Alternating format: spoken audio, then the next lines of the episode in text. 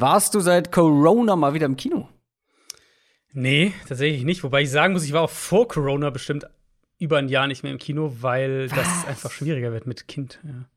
Bist du James Bond-Fan? So grundsätzlich? Nein, wirklich gar nicht. Ähm, das ist wirklich sowas. Ich war noch nie ein großer James Bond-Fan und das hat sich mir irgendwie auch noch nie so richtig erschlossen, ehrlich gesagt. Ah, ich, ja doch. Also vor allem seit Daniel Craig mag ich die sehr gerne und der neue, ich war da gestern drin und das beschäftigt mhm. mich seitdem durchgängig. Nicht der Film oder den Film finde ich gut. Also wenn ihr ja. die James Bond Filme Daniel Craig mögt oder gemocht habt, dann werdet ihr den auch richtig gut finden, glaube ich. Ähm, Hans Zimmer hat das erste Mal die Musik für einen James Bond gemacht. Mm. Und mhm. ich bin sehr, sehr großer James, äh, ja, James Bond auch, aber Hans Zimmer-Fan vor allem. Mhm. Es lässt mich nicht locker, weil der Typ ist so genial. Ich will jetzt nicht zu weit in den, in den ähm, Musik-Nerd-Kram abdriften. So, ich wollte ja, äh, wissen die wenigsten, aber ich wollte irgendwann mal in einem früheren Leben wollte ich ja mal unbedingt äh, Komposition studieren mhm. und habe auch äh, sehr viel mit Musik am Hut gehabt. Mhm. Das ist so genial, wie er einen, also man kennt ja dieses James Bond-Theme, ne? Dieses, ähm, ähm, will ich das jetzt vorsingen, aber also er hat sich eingestellt.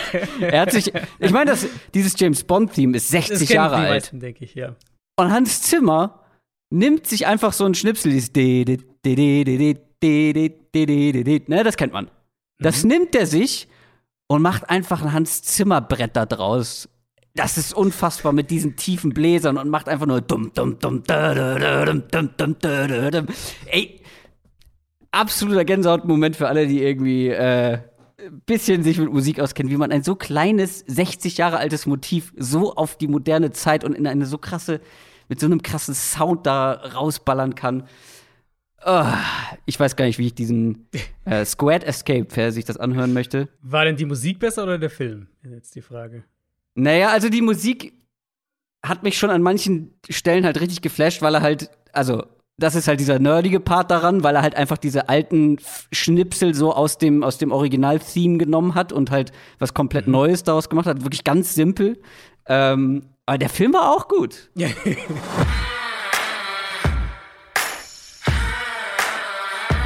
Down, Set, Talk. Der Football-Podcast mit Adrian Franke und Christoph Kröger.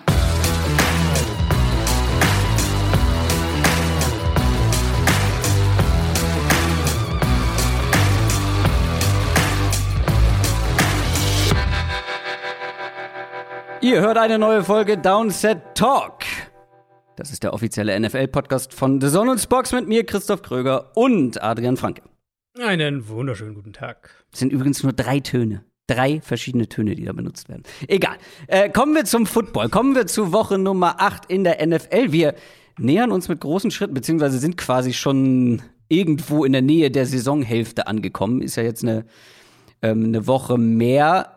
Und wir schauen natürlich auf alle Spiele von Woche Nummer 8 nach einer sehr, ja, es war zu erwarten, einer sehr zähen Woche 7. Ähm, Gerade die, die Top-Spiele waren ja, hart teilweise. ja, und ja, wir hoffen, dass also, es in Woche 8 besser wird, aber so richtig viel Hoffnung haben wir beide nicht, oder? Also, die Top-Spiele sollten, gut, Thursday Night, wir reden ja gleich drüber. Ähm, ja, das ist Thursday gut. Night hat, hat, ja, an sich hat natürlich andere ja, Baustellen jetzt so ein bisschen. Stimmt. Aber die anderen beiden Primetime-Spiele, finde ich, sind schon äh, Sunday Night, Cowboys in Minnesota.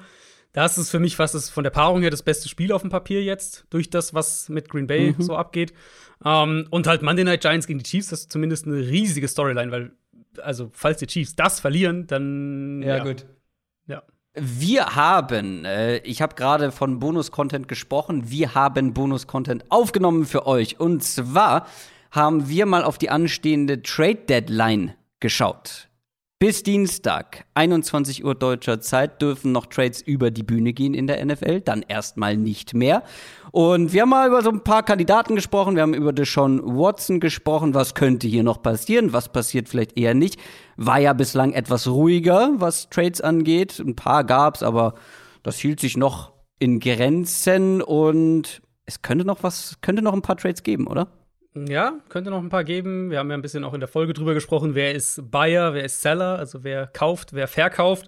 Und das hängt natürlich jetzt direkt mit den Spielen auch, also zum Teil mit den Spielen, über die wir heute sprechen, zusammen, weil eben Ja, es ist das letzte Spiel vor der Deadline und wer jetzt vielleicht diese Woche verliert und sagt, okay, ja, die Saison führt wirklich nirgendwo mehr hin, oder wer gewinnt und sagt, hey, vielleicht sind wir doch noch im Playoff-Rennen, wenn die Vikings die Cowboys schlagen, beispielsweise, ähm, dann ist da vielleicht das ein oder andere Team auch eher noch mal bereit, den äh, Mid-Round-Pick irgendwie zu investieren und sich nochmal einen Spieler zu holen. Ihr könnt diese Folge hören, wenn ihr uns bei Patreon supportet, www.downsettalk.de slash support. Da findet ihr alle weiteren Infos. Ähm, es kam jetzt auch im Laufe der Woche einige neue mit dazu. Vielen Dank auf jeden Fall für eure Unterstützung. Und es wurde halt schon oft gefragt, gibt es vielleicht noch eine andere Möglichkeit, euch bei eurer Arbeit zu unterstützen, die ihr da macht? Ähm, ich will nicht unbedingt irgendwie noch einen neuen Account, noch eine äh, zusätzliche Plattform wie Patreon. Ähm, gibt es da nicht noch eine andere Möglichkeit? Es gibt ab jetzt eine weitere Möglichkeit. Und zwar gibt es bei YouTube ja die Kanalmitgliedschaften, die Memberships. Und da könnt ihr uns jetzt auch unterstützen.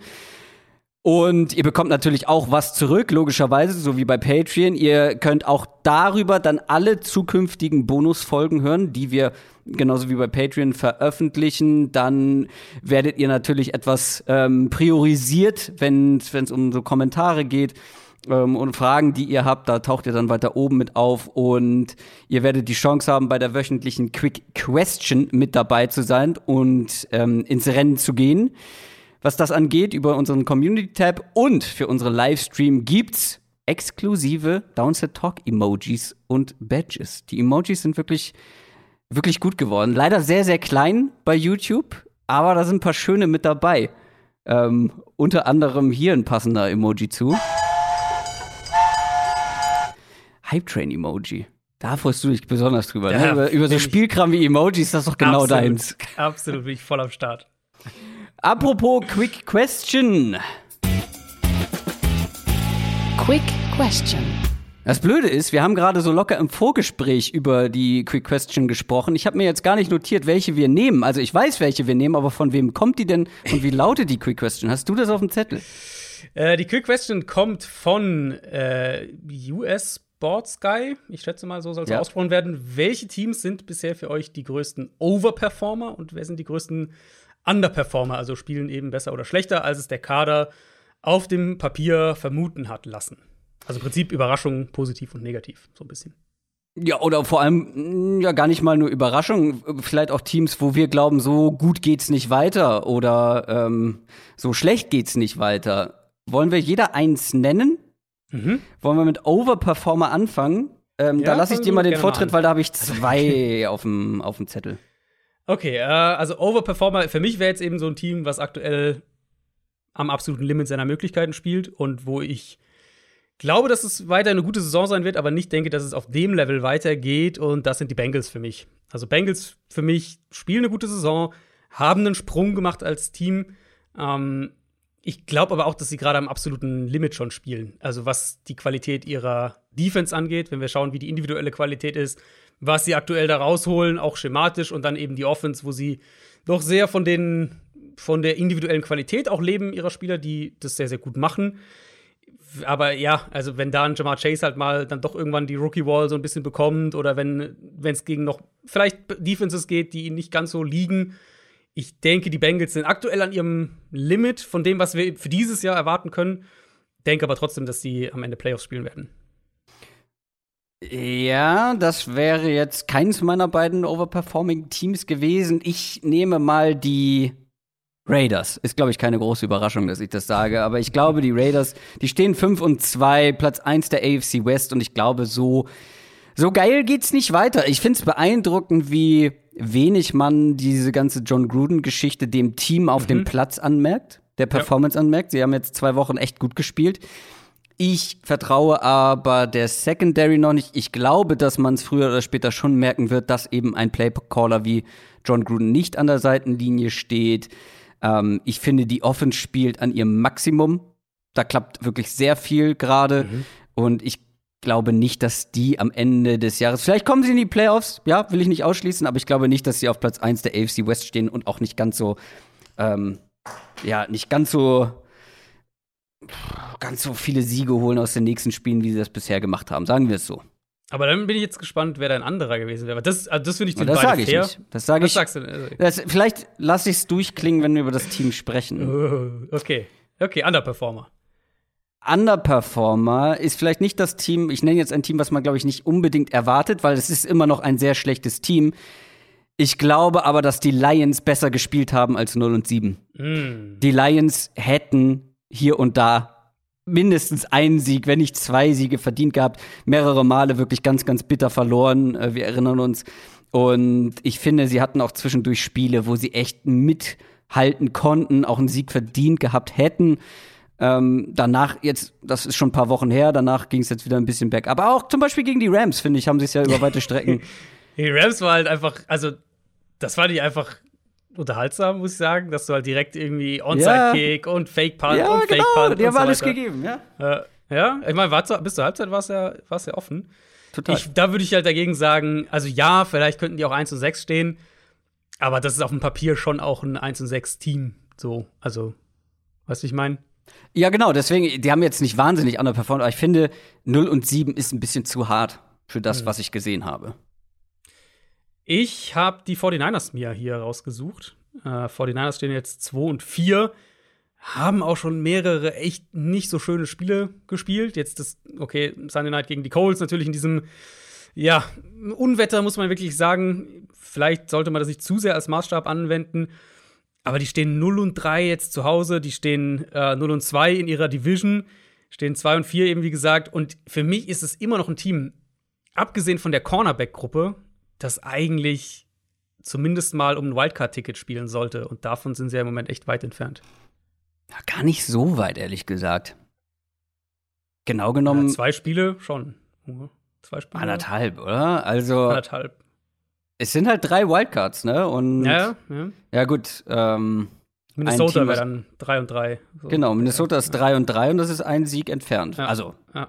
ganz vereinfacht gesagt. Also, ich genau, glaube, die sind gar nicht so weit weg, aber ja, ich verstehe die Argumentation und vor allem ähm, bin ich mal gespannt, wie sie die Quarterback-Situation angehen, aber da werden wir auf jeden Fall nachher noch drüber sprechen. Ja, genau. Ich denke halt, die sind ein Team, was besser sein sollte als 2 und 4, was zum Teil auch mal besser gespielt hat, aber ich finde, die sind so ein bisschen ja, so ein bisschen irgendwie läuft es einfach nicht so gut bei denen dieses Jahr. Und das hat für mich viele ja. Gründe und da gehört auch für mich ähm, die Offense einfach mit dazu und halt nicht nur Garoppolo. Kommen wir zu den News. News aus der NFL. Da haben wir gar nicht so viel diese Woche. Vor allem haben wir da die New York Jets. Die müssen nämlich verletzungsbedingt auf ihren Rookie-Quarterback Zach Wilson verzichten. Der ist erstmal raus.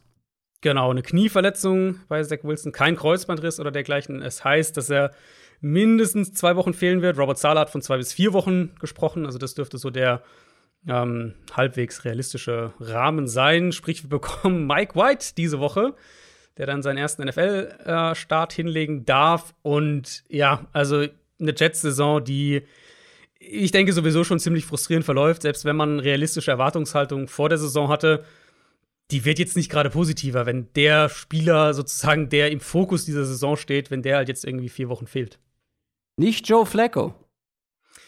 Ja, sie haben für Joe Flacco getradet. ähm, yep. Der wird erstmal der Backup sein. Das ist ein Sechstrunden-Pick, der ein Fünftrunden-Pick werden könnte.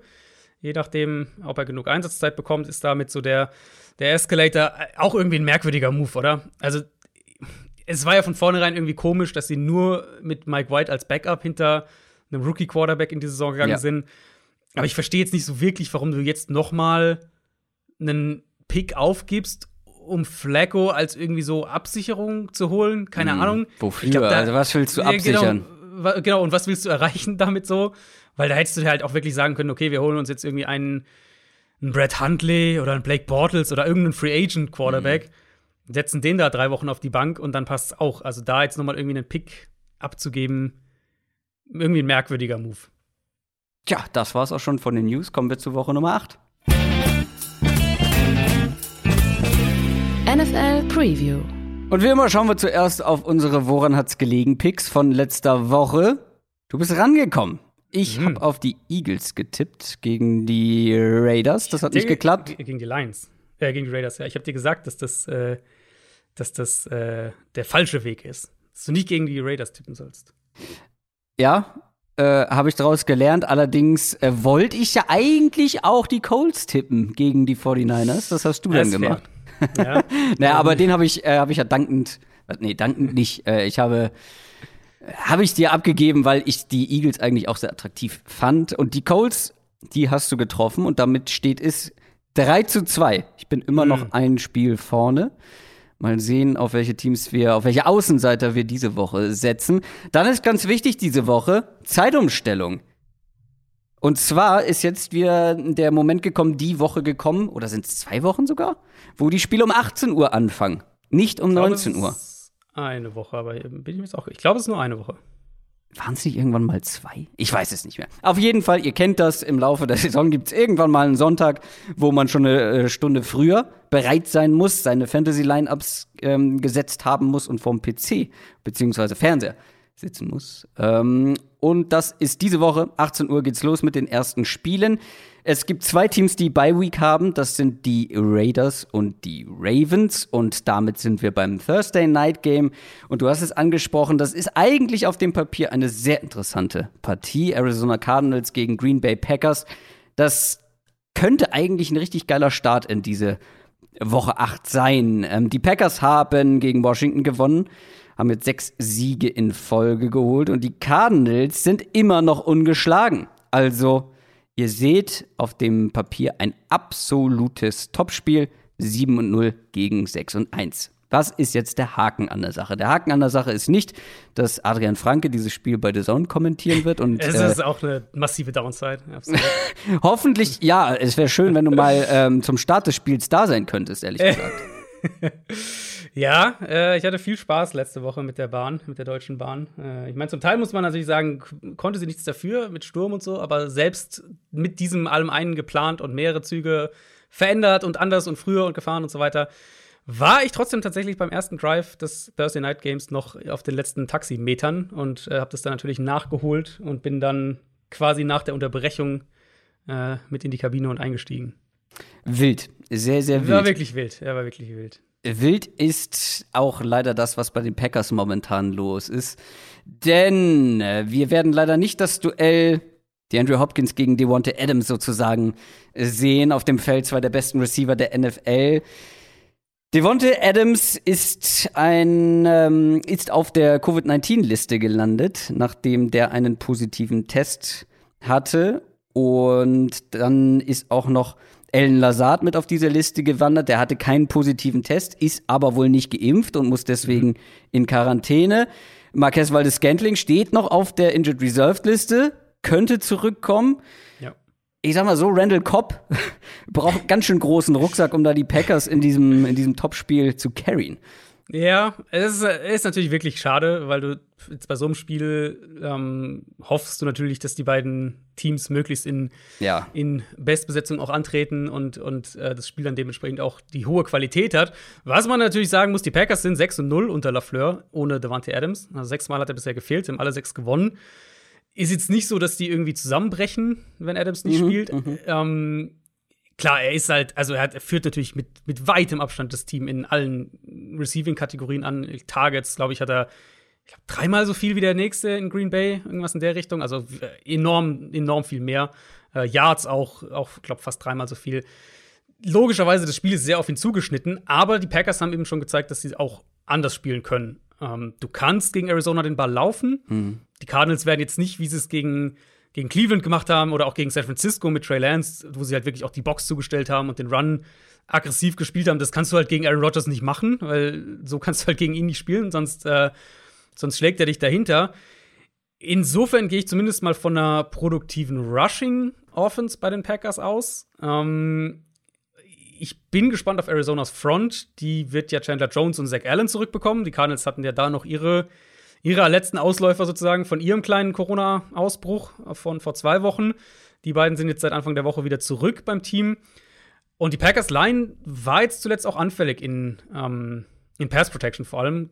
Auf der anderen Seite muss man halt wirklich auch sagen, Cardinals Run Defense hatte jetzt auch schon gegen schwächere Offensive Lines äh, in diesem Jahr Probleme. Deswegen, ich denke, Green Bay wird den Ball laufen können. LaFleur ist gut genug, um Spieler auch frei zu bekommen. Screens mhm. werden sicher ein Mittel sein, Play-Action-Passspiel sowieso Ich denke nicht, dass die Offense komplett einbricht. Ich denke aber schon, dass Arizona insgesamt aggressiver spielen wird.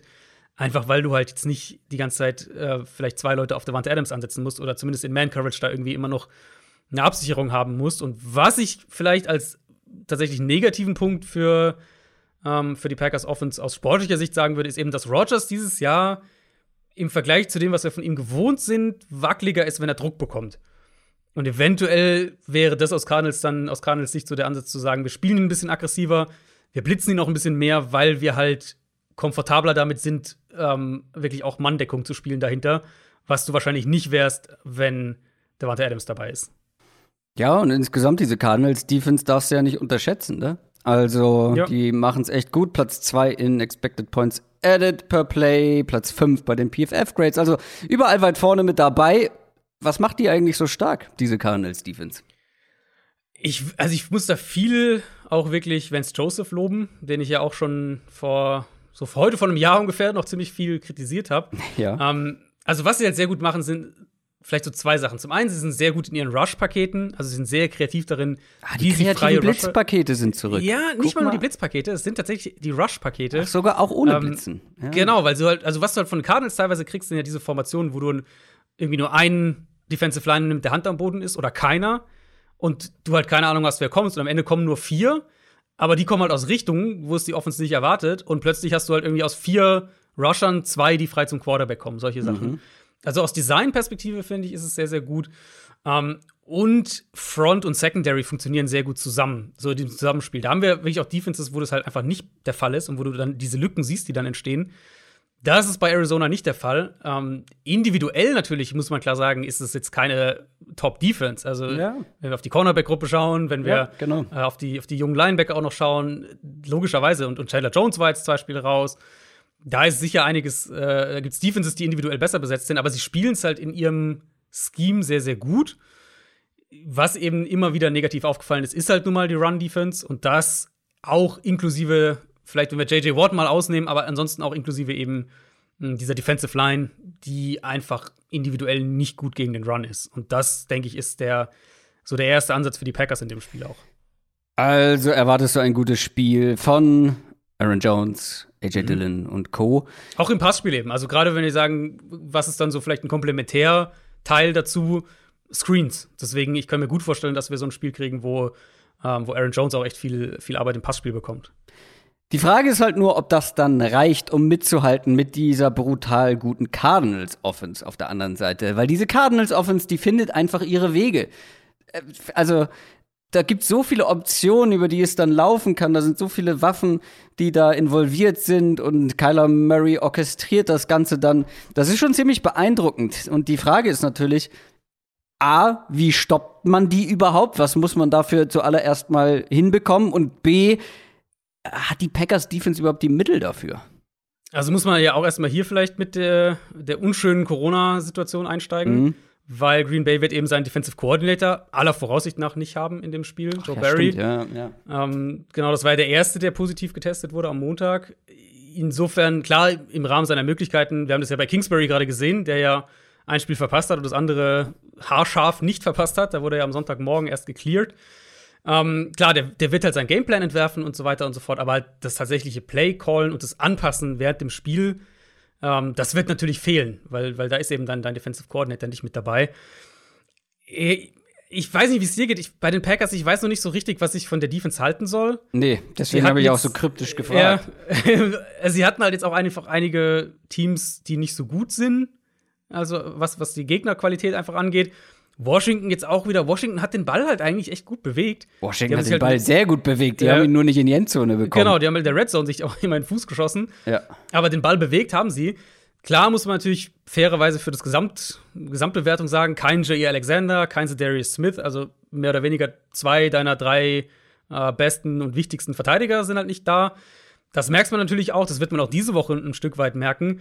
Ähm, Run-Defense ist nicht so gut, da lassen sie relativ viel zu. Also für mich ist wirklich, wenn wir sagen, wo ist entwerfenden Case für die Packers Defense in dem Spiel, für mich ist Kenny Clark der erste Ansatz, der Defensive Tackle.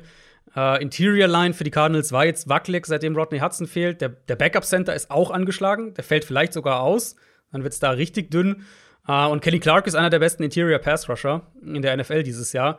Insofern, da ist sicher eine Möglichkeit, hat man ja auch gesehen in der ersten Halbzeit gegen Houston, ne, dass, dass Arizonas mhm. Offense da doch Probleme hatte und, und viel, viel auch Druck zugelassen hat, bis sie dann irgendwann halt so ein bisschen das gekippt haben. Aber die ersten, ja, anderthalb Viertel oder sowas haben sie da schon recht viel zugelassen da ist, denke ich, der Ansatz. Also Kenny Clark, Rashawn Gary noch so die beiden mit dazu. Whitney Merciless jetzt ja auch in der Pass-Rush-Rotation.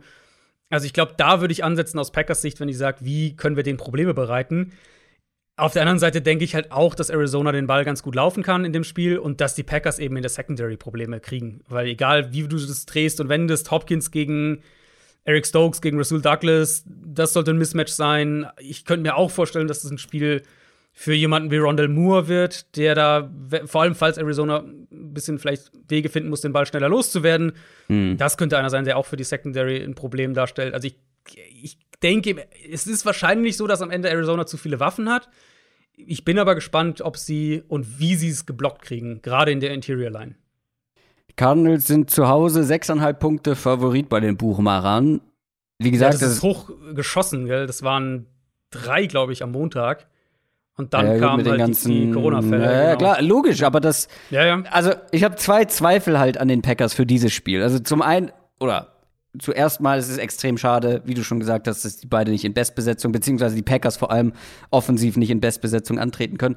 Aber ich habe zwei Zweifel. Zum einen können die Packers diese Cardinals Offense, diese vielseitige Cardinals Offense stoppen äh, oder zumindest limitieren irgendwo, zumindest so sehr limitieren, dass dann die Offense ohne halt wahrscheinlich den Nummer 1 und Nummer 2 Receiver sozusagen, ähm, also zumindest hatte Alan Lazard jetzt mal wieder ein ähm, gutes Spiel nach längerer Zeit, aber gerade ohne Devonte Adams, den vielleicht besten Receiver der ganzen Liga aktuell, ähm, dass die diese Cardinals Offense nicht genug limitieren können, um das Tempo dann mitzugehen, halt ohne diese Spieler. Mhm. Weißt du, also ja. das ist ja schön, wenn du irgendwie über Screenpässe und Laufspiel ein bisschen Schaden anrichten kannst, weil die Cardinals können extrem schnell und extrem explosiv sein. Ja, nee, also überhaupt keine Frage. Ich glaube, sie müssen es schon defensiv auch limitieren, weil wenn es wirklich so ein wenn es wirklich ein wilder Shootout wird, dann, ja, dann, dann sinkt die Wahrscheinlichkeit natürlich für Green Bay. Das ist, äh, das ist ganz klar. Aber eben, also ich würde halt wirklich aus Cardinals Sicht so der, der eine Punkt, wo ich halt wirklich neben der Qualität von dem Spieler wie Aaron Rodgers logischerweise, äh, vor dem ich eben warnen würde, wäre, dass die Offensive Line, vor allem die Interior Line, jetzt die letzten Spiele wackeliger war und dass du dass das sozusagen, das ist in der Packers ja. Defense, wie wir jetzt gesagt haben, das ist so die, die eine Defense, die man noch nicht so richtig greifen kann. Ähm, das ist vielleicht der Ansatzpunkt, wo die am ehesten einen Hebel haben. Jay Alexander ist auch noch nicht wieder dabei, ne? Genau, ja. Ja, nee. Das reicht dann nicht, wenn du in der, in der Mitte, des, Mitte der Line ein bisschen Druck machen kannst.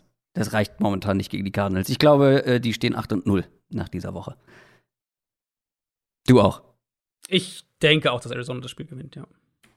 Falcons gegen Panthers ist das erste Spiel, was wir am Sonntag haben. Die Panthers stehen 3 und 4 nach vier Niederlagen in Folge.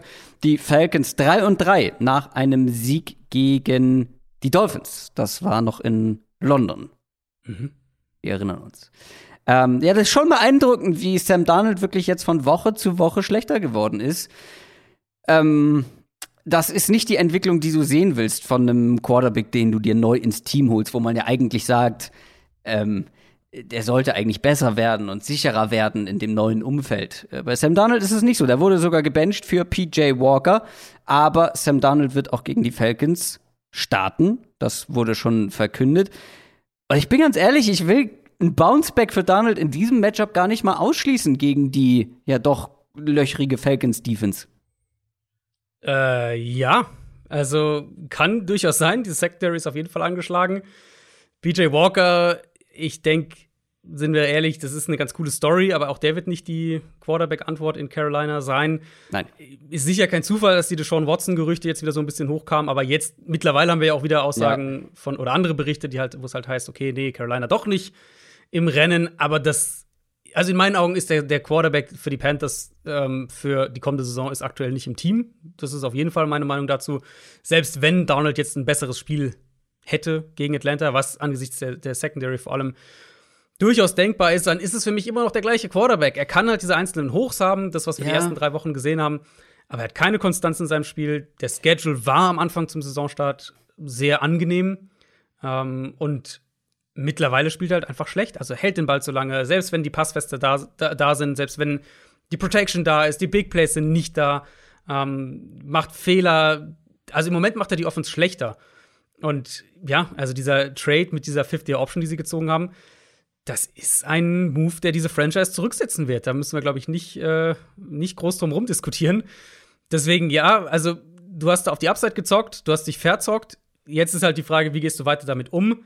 Ich finde es okay, dass du ihn weiter noch starten lässt. Ähm, einfach weil ich nicht glaube, dass PJ Walker dir viel mehr gibt, ehrlicherweise. Aber trotzdem läuft die Zeit einfach aus. Und wenn Donald so weiterspielt, dann wird er irgendwann rausgenommen. Ähm, und das auch zu Recht. Ich, ich, vermute, dass die Offense diese Woche wieder ein bisschen besser läuft. Ich vermute auch, dass die Offense insgesamt wieder runterlaufen wird, wenn äh, McCaffrey zurückkommt. Das kann ja diese Woche, mhm. kann er noch nicht. Frühestens nächste Woche dann. Aber also unterm Strich bringt auch das dich ja nirgendwo hin. Jetzt du Donald, weil, ja. Du musst mit dieser Offense besser sein als das, was Sam Donald aktuell draus macht. Seit drei Wochen. Genau. Du genau. musst, das war, das war ja die Kritik, die ich auch bei, ich glaube, bei den Giants war es ja. Mit diesen Playmakern, mit diesen Spielern, mit diesen Skill-Playern, die du da hast, ähm, auch ohne Christian McCaffrey, musst du mhm. besseren Football spielen, musst du ja. produktiver sein, einfach. Und das ist Sam Darnold jetzt seit drei Wochen nicht mehr. Ja, ja, genau. Und jetzt gegen die Giants fand ich es halt auch wieder auffällig. Wenn du jetzt einfach nur die Stats anschaut, ja, er war bei über 40 Prozent von seinen Dropbacks unter Druck und ja, die Line ist nicht gut und war auch nicht gut in dem Spiel.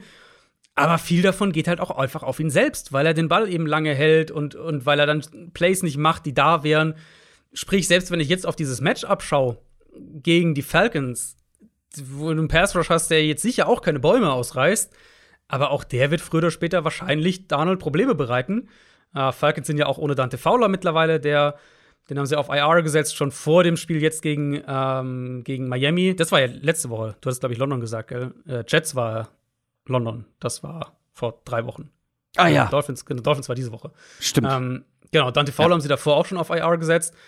Aber wenn du halt den Ball dauernd irgendwie wie Donald im Moment 2,7, 2,8, 2,9 Sekunden hältst, irgendwann öffnest du jedem Pass Rush die Tür. Und das im Moment macht er halt eine Situation, die nicht ideal ist, was gerade die Protection angeht macht er halt noch schlechter. Und deswegen, also, ich, ohne jetzt zu weit vorauszugreifen, aber ich weiß nicht, wie du das Spiel siehst, ich, für mich sind die Falcons im Moment das, wirklich das bessere Team und zwar relativ mit äh, Zuversicht auch.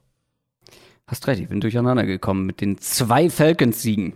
Der eine in London, ja. der andere gegen das Team, was vorher auch in London gespielt ja, hat. Falcons 3 und 3, die sind noch, und die hatten ja dieses eine Spiel, was war das? War Washington, war das, oder? Wo sie das noch so weggedaddelt haben. Ja, ähm, ja, wenn sie das gewinnen, Fall. dann stehen sie halt 4 und 2 und dann äh, bist du auf einmal, also die sind auch so noch, sind die, ähm, sind die mittendrin im, im Wildcard drin. Ja, trotzdem sind die Falcons Stand jetzt für mich so ein äh, Mittelfeld-Team par excellence. Also ja. schwache ja. Defense, die Offense deutlich besser als die Defense.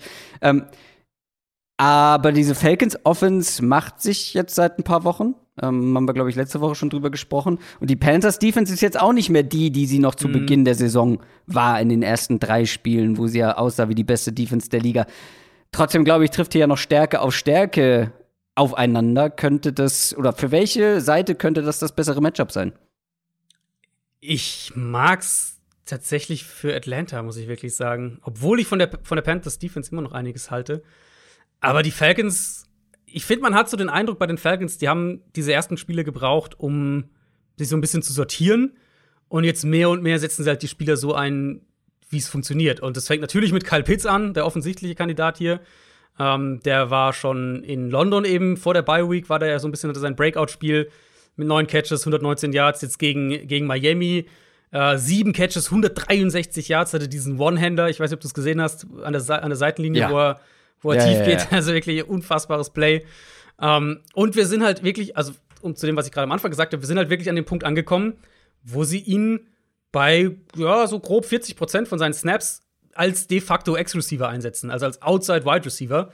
Ähm, während Cordero Patterson ihr quasi Nummer 1 Running Back ist. Ähm, und das funktioniert immer besser. Und dann hast du halt dann Calvin Ridley, der jetzt wieder da ist, der, den du dann mehr rumschieben kannst, weil eben in gewisser Weise Kyle Pitts sozusagen die Outside-Receiver-Rolle spielen kann und du dann halt mhm. eben deinen, deinen besten Wide Receiver kannst du halt viel mehr Matchup-technisch auch, auch ähm, rumschieben. Panthers Defense ist immer noch gut in meinen Augen. Die könnten diese Woche Shaq Thompson und Stephon Gilmore zurückbekommen. Also da wird es dann vielleicht auch nochmal eine Nummer aggressiver, wie sie es dann generell spielen. Aber ja, ich finde, die, die Falcons Offense stabilisiert sich. Ähm, und wenn, das haben wir jetzt die letzten Wochen eigentlich gesehen, also wenn Matt Ryan Zeit bekommt in der Pocket, mhm. dann spielt er immer noch gut. Ich finde schon, dass du siehst, dass er so ein bisschen nachlässt, was das Physische angeht, einfach. Aber wenn er Zeit bekommt, dann funktioniert diese Offense. Und ich tendiere dazu zu sagen, dass, äh, dass Atlanta auf jeden Fall den, den, den deutlich besseren Quarterback hat in dem Spiel und die, die Offense im Moment hat, die runterläuft. Und im Moment in mein, also ich, ich sehe nicht, dass die Carolina mit, mit dieser Version von, von Donald und von ihrer Offense, dass die viele hm. Spiele gewinnen. Die Falcons sind auf jeden Fall Favorit zu Hause mit drei Punkten, also ein mhm. sehr offenes Spiel. Ich will nicht ausschließen, dass die Panthers hier gewinnen. Weil, Ausschließen auf keinen Fall, ja. Wenn es diesen Bounceback, also Sam Darnold kann halt jede Woche, gerade gegen schwache genau. Defenses, ein gutes Spiel ja. haben. Und das ist eine schwache ja. Defense und deswegen kann ich mir vorstellen, dass er ein gutes Spiel haben wird. Und dann ist die Offense qualitativ gut genug, um mit, den, mit der Falcons Offense mitzuhalten. Gerade wenn die Panthers Defense vielleicht auch einen besseren Tag erwischt. Äh, ich werde es jetzt nicht als meinen ähm, Woran hat's gelegen Tipp machen. Dafür habe ich diese Woche noch ein paar Kandidaten, wo ich mir etwas sicherer wäre. Mhm. Aber ich kann mir schon gut vorstellen, dass die Panthers das gewinnen können. Vorstellen kann ich mir das auch, aber auf die Upside von Donald, dass er vielleicht ein gutes Spiel hat, ähm, zocken. Äh, der ja, hat halt, also ich finde halt, der hat halt im Moment nicht den, den Benefit of the Doubt. Also ich finde nicht, dass du im Moment sagst, ja, äh, wird schon wieder so ein Spiel da drin sein. Will es wahrscheinlich irgendwann, aber im Moment gibt er dir halt wenig Grund zur Annahme, dass das jetzt kommt. Bills gegen Dolphins ist unser nächstes Spiel. Die Dolphins sind auf einer 6-Game-Losing-Streak unterwegs. 1 und 6 ist der Rekord. Die Bills kommen aus ihrer Bye-Week, stehen 4 und 2. Ah ja, ich habe nicht so viel Hoffnung, was die Dolphins angeht. Also für ja. diese Saison zum einen, wir haben in unserer Bonusfolge ähm, über die möglichen Trades gesprochen. Da könnte man bei den Dolphins doch noch den ein oder anderen vielleicht ja gewinnbringend, pickbringend loswerden. Aber ich habe vor allem auch nicht viel Hoffnung in diesem Matchup. Ja, die Bills haben vor der Bye Week verloren. Okay. Äh, die Bills hatten jetzt Pause. Die Bills Offense trifft auf eine extrem schwache, wie ich finde, sehr löchrige Dolphins Defense. Ähm, wo kann man da aus Dolphins Sicht vielleicht ansetzen, wo es vielleicht irgendwie Grund zur Hoffnung gibt? Ja, es ist wirklich schwierig. Ich meine, sie haben, äh, es stimmt natürlich, dass Buffalo verloren hat, aber das war ja dieses Titans-Spiel, wo sie letztlich am Ende halt auf Sieg gehen, statt das Field Goal zu kicken und in Overtime zu gehen. Äh, aus irgendwie von der 3-Yard-Line oder was das war. Also selbst in dem Spiel hat die Offense sehr gut gespielt und das war ja. halt ein enges Spiel, was du halt verliert. Das passiert mal. Ähm, generell die Dolphins Defense ist echt so ein Musterbeispiel dafür, wie schwer es ist, eine gute Defense über einen längeren Zeitraum zu behalten. Ist, also, so wie sie runtergefallen sind, vor allem, das hätte man sich ja trotz allem nicht erwartet. Nach EPA pro Play sind die Nummer 28 in der NFL. Ähm, Xavier Howard spielt gut, aber Byron Jones halt nicht so wirklich. Pass Rush ist so ein bisschen hot and cold. Ähm, und weil die Secondary halt nicht so sicher ist wie letztes Jahr, ist es natürlich auch schwieriger und riskanter zu blitzen. In dem ersten Spiel gegen Buffalo in Woche 2, da haben sie Josh Allen relativ viel geblitzt und waren damit auch ziemlich erfolgreich, muss man sagen. Also, wenn ihr euch erinnert, das war dieses äh, 35-0 zwar für Buffalo, wo wir danach aber gesagt haben, naja, so richtig trauen wir jetzt der Bills Offense trotzdem nicht, weil eigentlich war das mehr die Defense als die Offense. Ich würde halt sagen, die Bills Offense hat sich seitdem gesteigert, weil auch Allen sich deutlich gesteigert hat. Jetzt kommen sie aus der Bye Week und mhm. die Dolphins Defense spielt halt schlechter. Deswegen ist schon schwer. Ich, ich sehe halt auch nicht, wie die alle Receiver hier covern, so wie sie aktuell in ihrer Secondary spielen. Und ja, sie haben jetzt auch noch Jason McCordy verletzungsbedingt verloren in ihrer Secondary ich sehe nicht, wie Miami hier die Bills stoppt, muss ich ehrlich sagen. Ähm, ja, du hast das andere Spiel angesprochen. Ähm, Tour Tagovailoa ist ja zurück. Gegen die Bills hatte er sich verletzt, ne? Das war doch mhm, dieses Spiel, genau. wo er sich relativ früh nach ähm, 8 Millionen Sex verletzt hatte. Ganz genau. Jetzt ist er wieder da, jetzt muss er wieder gegen die Bills spielen. Und Tour hat in den letzten beiden Spielen, seit er von seiner Verletzung zurück ist, ganz gut gespielt, außer so ein mhm. paar individuelle Aussetzer, die immer mal mit dabei ja, waren, aber trotzdem auch gegen die ja. Falcons, ähm, also gegen eine schwächere Defense, die Dolphins wieder zurück ins Spiel gebracht. Aber die Bild-Defense ist halt ein ganz anderer Schnack. Ähm, das musste er schon selber erleben. Glaubst du, es besteht hier die Gefahr, dass sich das Ganze wiederholt? Ja, so ein bisschen schon. Ähm, das war ja dieses Spiel in erster Linie eben, wo sie im Prinzip keinen Snap hingekriegt haben, ohne dass der Quarterback unter Druck steht. Also Tour, Tour stand schon sehr viel unter Druck, musste dann früh raus, dann kam Brissett rein und Brissett stand bei über 56 Prozent von seinen Dropbacks unter Druck. Also so grobe Faustregel ist ja alles über 35 Prozent ist dann schon schwierig und über 45 Prozent ist deine Offense in den meisten Fällen mehr oder weniger lahmgelegt, wenn du nicht wirklich einen Ausnahme-Quarterback hast. Um, und, und Brissett eben wirklich 56 Prozent seiner Dropbacks unter Druck gewesen. Bills hatten 14 individuelle Spieler mit je mindestens einem Quarterback-Pressure in dem Spiel, also komplett absurd. Was ich sagen würde, ist, dass Miamis Line ein bisschen besser spielt über die letzten paar Spiele. Jetzt klar, war jetzt nicht gegen die besten Gegner, ähm, wobei eins davon auch Jackson, äh, auch ähm, Buccaneers waren vor. Also sie hatten Jacksonville und, und äh, Atlanta und Tampa Bay, genau. Mm, und in denen waren sie jetzt eigentlich so ein bisschen stabiler. Liegt logischerweise ein Stück weit auch an der Offense. Also, wenn ihr euch die Tour-Offense anschaut, ich habe am Montag auf Twitter auch ein paar ähm, Clips dazu gepostet. Es ist halt strukturell schon sehr simpel. Das ist, denke ich, schon fair zu sagen. Es ist sehr viel Quick Game, sehr viele RPOs, sehr viele Viel Play-Action, oder? Ja, genau. Also RPOs und Play-Action. Viele Würfe, wo vor dem Snap schon klar ist, wo der Ball hingehen soll. Um, und dann halt Ball schnell raus, Ball schnell Kurzpassspiel verteilen. Und Tour spielt gut in, in diesen Parametern der Offense. Bewegt sich auch gut in der Pocket, ist präzise, ähm, gerade in dem RPO-Game. Das ist ja schon irgendwo auch sein Spiel, hat da auch seinen Touch über die Mitte. Ist natürlich nichts falsch dran, seine Offense zu entwerfen, so, die dem Quarterback hilft, ganz im Gegenteil. Und du musst irgendwo diese Line mit kompensieren, gerade jetzt auch in dem Matchup wieder gegen eine gute Bills-Front. Das Problem ist eben, das reicht halt nicht, um mit einer guten Offense mitzuhalten. Oder eben, jetzt auf das Spiel musst du ja beides sozusagen sagen. Einmal musst du mit einer guten Offense mithalten und du musst gegen eine gute Defense gut spielen. Ja. Und da ist es einfach sehr auf Kante genäht. Du, du hast wenig Lösungen, um aus schwierigen Down- und Distance-Situationen rauszukommen. Und die Gefahr ist natürlich da, dass gerade so ein, jetzt gegen Buffalo so ein Spiel wird, wo du halt mit der Bills Offense mitgehen musst. Die Bills Defense sitzt auf diesen kurzen Routes, spielt es aggressiv. Und Tour macht es gut im Moment, aber ich sehe halt nicht, dass es da einen Plan B gibt, wie du alternativ spielst.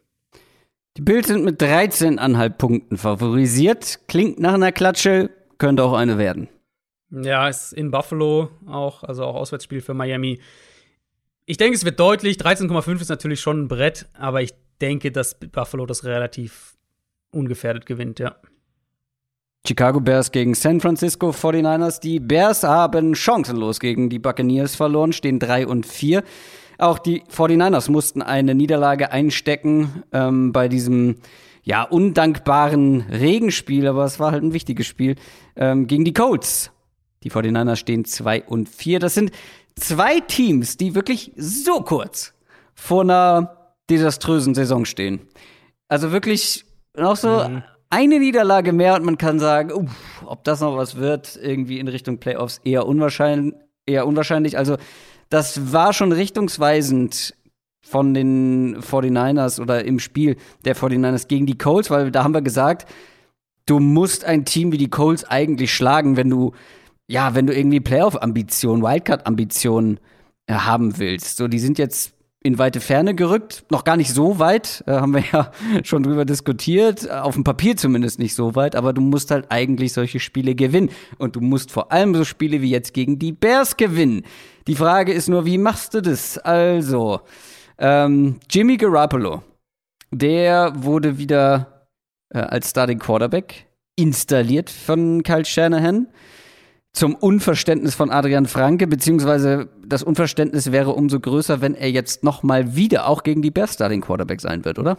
Ja gut, letzte Woche war es ja alternativlos, weil Trey Lance noch nicht fit Richtig. war. Ähm, er wäre es, glaube ich, aber auch ohne geworden. Ja, oder? es klingt so, als würde er, genau, es klang schon so. Ja. Jetzt nach dem Colts-Spiel war so das erste Mal, dass, ähm, dass Kyle Shanahan sich nicht ganz klar für Garoppolo ausgesprochen hat, sondern das so ein bisschen offen gelassen hat. Wer, wer diese Woche startet, wirkt aber so, als wäre es Garoppolo auch wieder diese Woche.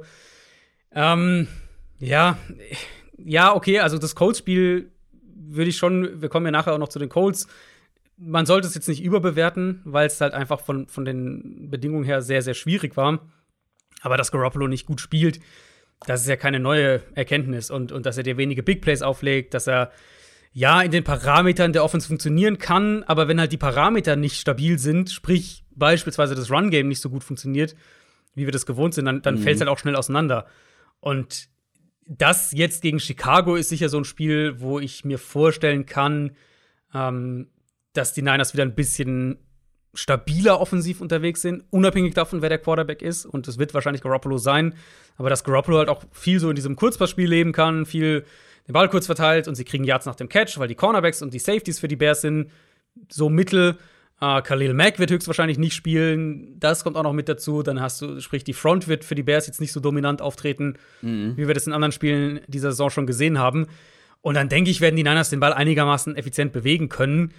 Was uns aber halt, also, sie werden den Ball auch bewegen können, wenn Lance spielen würde. Und das will ich, glaube ich, damit sagen. Also, halt, also ich glaube, der Quarterback in dem Spiel wird tatsächlich nicht so wichtig sein für San Francisco. Ich glaube, sie werden in beiden Varianten den Ball gut genug bewegen können, um, weiß nicht, auf 23 Punkte zu kommen. Und das reicht ziemlich sicher, um das Spiel zu gewinnen. Können dann auch die Bears den Ball mal bewegen, weil von der Offense muss man jetzt mal langsam was sehen, ne? Also auch ja. im letzten Spiel völlig desolat. Ähm, die O-Line war überfordert, dadurch war dann Justin Fields auch mal wieder überfordert. Ähm, können die 49ers das für sich nutzen, dass bei dieser Bears Offense gerade relativ wenig gut funktioniert? Also eine Offense, die, was sind wir jetzt, Woche 8, wir haben sieben Spiele gespielt. Ja. Eine Offense, die in sieben Spielen noch kein einziges Mal 200 Net Passing Yards hatte, hm. ist schwer zu sagen, wie du da irgendwie hinkommen möchtest. Also ja, bevor ihr jetzt nachschaut und mir und das irgendwie tweetet, Dalton hatte 206 in Woche 1, aber hat auch 28 Yards über 6 verloren. Fields hatte 209 gegen Detroit, hat aber auch über 20 verloren mit Sacks. Und ansonsten in den anderen Spielen mit Justin Fields, selbst wenn wir die Sacks ausklammern, kam er nie über 200. Also selbst wenn wir nur die mhm. Passing Yards nehmen, kam er nie über 200. Das gab es seit 2008 nicht mehr. Damals waren es die Titans, die das ein Team über die ersten sieben Spiele nie die 200 geknackt hat. Also, was willst du da groß sagen? Ja, gegen Tampa Bay, das war halt ins, ins offene Messer gerannt. Die Bucks haben ihn bei über 40 Prozent von seinen Dropbacks geblitzt. Fields hat selbst auch einiges da mitverantwortet an, an Pressures. Ja, um, aber überraschend auch, ne, dass so eine Todd Bowles Defense blitzt. Ja, das, also, das ist ja, das ist ja was ganz Ungewöhnliches. Da kann man sich ja nicht darauf vorbereiten. Ja, ja. Ähm, nee, ich habe zwei Punkte dazu. Also zum einen, die Bears brauchen dringend Ideen, wie sie die Offense, wie sie der Offense eine schematische Baseline geben können. Ja. Und das geht eben auf Matt Nagy zurück. Und das muss möglich sein mit den Receivern, die sie haben. Die sind ja immer noch nicht schlecht. Also, das darf man ja vielleicht auch nicht vergessen. Die haben immer noch zwei gute Receiver. Mit einem Quarterback, der mobil ist. Mit einer Offensive Line, ja, die spielt nicht gut. Aber sie Ach. ist jetzt auch nicht furchtbar. Das ist also, genauso wie das ist genauso wie bei den Panthers, nur würde ich hier halt eine andere ja. Position, eine andere Stelle äh, kritisieren, nämlich halt eher die, die an der Seitenlinie steht und nicht auf dem Feld. Du musst ja. mit diesen Spielern mit der Qualität, die da individuell vorhanden ist, mehr produzieren. Ja, genau. Oder? Und ich finde, also, also ich finde halt schematisch brauchst du eine Baseline, wie das besser, wie du einen Rhythmus reinbringst. Aber ich finde eben auch, das ist der zweite Punkt, wir müssen halt schon ein Stück weit auch Justin Fields damit reinbeziehen, ja. weil der ist halt einfach ja. komplett verloren aktuell. Und ja, ja, Umstände sind nicht ideal, keine Frage. Aber Fields macht sie halt im Moment auch echt noch schlimmer, weil er mit seinen mhm. Reads viel zu langsam ist, teilweise auch einfach damit falsch liegt. Ähm, der gesamte Prozess, worüber wir ja im, im, dem Vorlauf zum Draft gesprochen haben, worüber ähm, wir nach seinen ersten Spielen auch gesprochen haben, das ist keine neue Erkenntnis. Das haben wir im Frühjahr thematisiert, dass sein Prozess langsam ist, dass er teilweise einfach zu lange den Ball hält. Deswegen, also er bekommt wenig Hilfe, nicht falsch verstehen. Inklusive, dass ich auch sagen würde, in meinen Augen hättest du Fields in der, in der, in der zweiten Hälfte rausnehmen sollen gegen Tampa Bay, weil das Spiel war verloren und er hat halt nichts, also das ist auch kein Spiel, wo er viel draus irgendwie äh, mitlernt, weil er halt dauernd auf dem Boden landet. Aber es ist auch Fields, der eine ungute Situation noch mal schlechter macht und der mhm. vieles Sex auch selbst verantwortet. Und das ist halt genau die Sorge, die man, ähm, die man vor dem Draft ein Stück weit haben musste. Das kann sich natürlich auch noch bessern, aber im Moment ist er auch Teil des Problems. Und vom Matchup her ist das halt super eklig. Deswegen habe ich ja vorhin gemeint, 23 Punkte reichen. Bin ich mir relativ sicher, dass 23 Punkte den Niners reichen, weil die Niners Front ist nicht viel schlechter als die von Tampa Bay. Ähm, du hast mehrere Leute, die zum Quarterback kommen können. Bosa logischerweise allen voran, aber auch Armstead. Du hast einen DJ Jones als ein guter Run-Stuffer. Ähm, die Ford spielt eine ganz gute Rolle in der Rotation. ich hatte das ja, glaube ich, letzte Woche auch gesagt, dass die Niners für mich eine der drei, vier unangenehmsten Fronts in der NFL haben. Mhm. Und sie haben auch dieser Coles-Line echt Probleme bereitet, die ein gutes Stück besser ist als die Bears-Line. Deswegen, ich denke, das setzt sich hier fort. Ich denke, die Niners werden Fields unter, unter Druck setzen und sie werden Chicago da auch dann Probleme bereiten. Deswegen, also viel Optimismus für, ähm, für die Bears habe ich hier nicht, ehrlicherweise. Die 49ers sind auch Favorit, wenn auch nur knapp mit dreieinhalb Punkten. Ähm, kleine Bold Prediction. Ich glaube, Garoppolo wird starten. Der wird dann, auch wenn die Bears Defense vielleicht so ein bisschen äh, geschwächt ist, wird er trotzdem mit dieser Defense Probleme haben. Die Bears werden dank der Defense ähm, in Führung, also nicht dank der Defense in Führung liegen, aber die Defense wird das Spiel eng halten und zur Halbzeit gibt es den Quarterback-Wechsel. Weil man hinten hm. liegt knapp und nichts von der Offense bekommt, dann kommt Lance rein und gewinnt das Spiel und Lance wird ab diesem Moment Starting Quarterback sein. Ist notiert. Wird's aber wahrscheinlich auch nicht vehement widersprechen, nehme ich an. Ich, ich also ich glaube, ich, ich tippe auf einen anderen Spielverlauf. Ich glaube, das wird halt so ein ganz langweiliges irgendwie. Die Niners führen 13-3 zur Halbzeit und Garoppolo managt den Shit aus dem Spiel und sie gewinnen das halt irgendwie 20 zu 10 oder so, keine Ahnung. Er managt den Shit aus dem Spiel. Ja. Ah, kurz mal 20 Jahre verjüngt, der Adrian Franke. Jugendwort des Jahres cringe. Vielleicht auch passend gerade. Naja. Das war ein Shot. Browns gegen Steelers. Steelers haben zweimal in Folge jetzt gewonnen, stehen 3 und 3. Und die Browns haben knapp gewonnen. Beim, äh, oder im Thursday Night Game gegen die Broncos stehen 4 und 3. Wichtiges Division-Duell ähm, zwischen diesen beiden Teams. Ich weiß gar nicht so richtig, wo ich ansetzen soll. Also, das, ich finde es ein bisschen schwierig zu greifen, weil die Frage ist, wie gut sind wirklich beide Teams aktuell? Mhm. Weil bei den Browns gerade ist ja noch, also ich würde sagen, die Browns sind per se das bessere Team. Aber da ist halt noch einiges offen, wer da überhaupt spielt und wer nicht. Und äh, kann Baker Mayfield wieder spielen? Wenn ja, lassen sie ihn auch schon wieder spielen ähm, wenn es einigermaßen geht. Wie steht's um Landry? Wie steht's um Odell Beckham Jr.? Nick Chubb fit, ja oder nein? Mhm. Äh, wobei man da sagen muss, also Dearness Johnson und Dimitri Felton machen das schon ganz gut in ja. Abwesenheit von Hunt und Chubb. Ähm, da weiß ich nicht, wie groß das Downgrade dann ist. Also es ist ein Downgrade, aber nicht riesig. Äh, wie ist da der Stand der Dinge bei den Browns, gerade in der Offense, wo einige Leute fraglich sind? Also Landry hat auf jeden Fall nicht trainiert, jetzt zum Anfang der Woche, aber es schien so, als, also das kann natürlich auch eine Vorsichtsmaßnahme sein. Der kam ja eben von einer äh, Bänderverletzung, was glaube ich auch bei ihm, ne? Ich glaube, der hat auch eine Bänderverletzung im Knie gehabt. Hm, kam er ja zurück dann jetzt, hat gespielt gegen Denver und kann ich mir gut vorstellen, dass sie ihn auch einfach ein bisschen Pause gönnen, weil er hat das Spiel ja zu Ende gespielt gegen, gegen die Broncos. Also er war mal raus, dann kam er wieder rein. Ich gehe davon aus, dass Landry spielt. Ähm, Chubb und auch Jack Conklin, also der Right Tackle, sind am Montag wieder ins Training eingestiegen. Jedrick Wills hat ja auch am Donnerstag schon, schon spielen können, der Left Tackle. Bei Baker könnte es noch ein bisschen dauern. Also Baker ist so der, wo ich, glaube ich, aus der Gruppe am ehesten denke, dass er nicht spielt. Es ist natürlich super schwer, das zu prognostizieren, weil es da auch darum geht, dass die Schwellung eben äh, da in, im Schulterbereich zurückgeht, dass er sich auch wieder schützen kann. Da, das ist halt, also zum einen von außen schwer zu be, be beurteilen und dann natürlich auch irgendwo eine, ähm, eine Management-Geschichte. Willst du das Risiko eingehen, ihn spielen zu lassen oder nimmst du ihn jetzt halt doch eher länger raus? Wir wissen, dass er sich operieren lassen muss, aber theoretisch könnte er das auch nach der Saison machen. Ich tippe auf Case Keenum diese Woche, der die Offense funktional umsetzen kann. Ich denke, das ist vielleicht eine ganz faire, faire Beschreibung. Der natürlich nicht die Armstärke hat, die Baker Mayfield hat, ganz klar. Äh, aber der in der Offense funktionieren kann, solange das Run-Game da ist. Genau so haben wir es ja am, am äh, Donnerstag gesehen. Und mit, mit Chubb und Conklin zurück wird sicher genau das auch der Gameplan sein für die Browns hier. Und dann kriegst du eben, also für alle Line-Enthusiasten ist das hier natürlich äh, Pflichttermin. Pittsburghs Front gegen eben diese Offensive Line, Stärke gegen Stärke.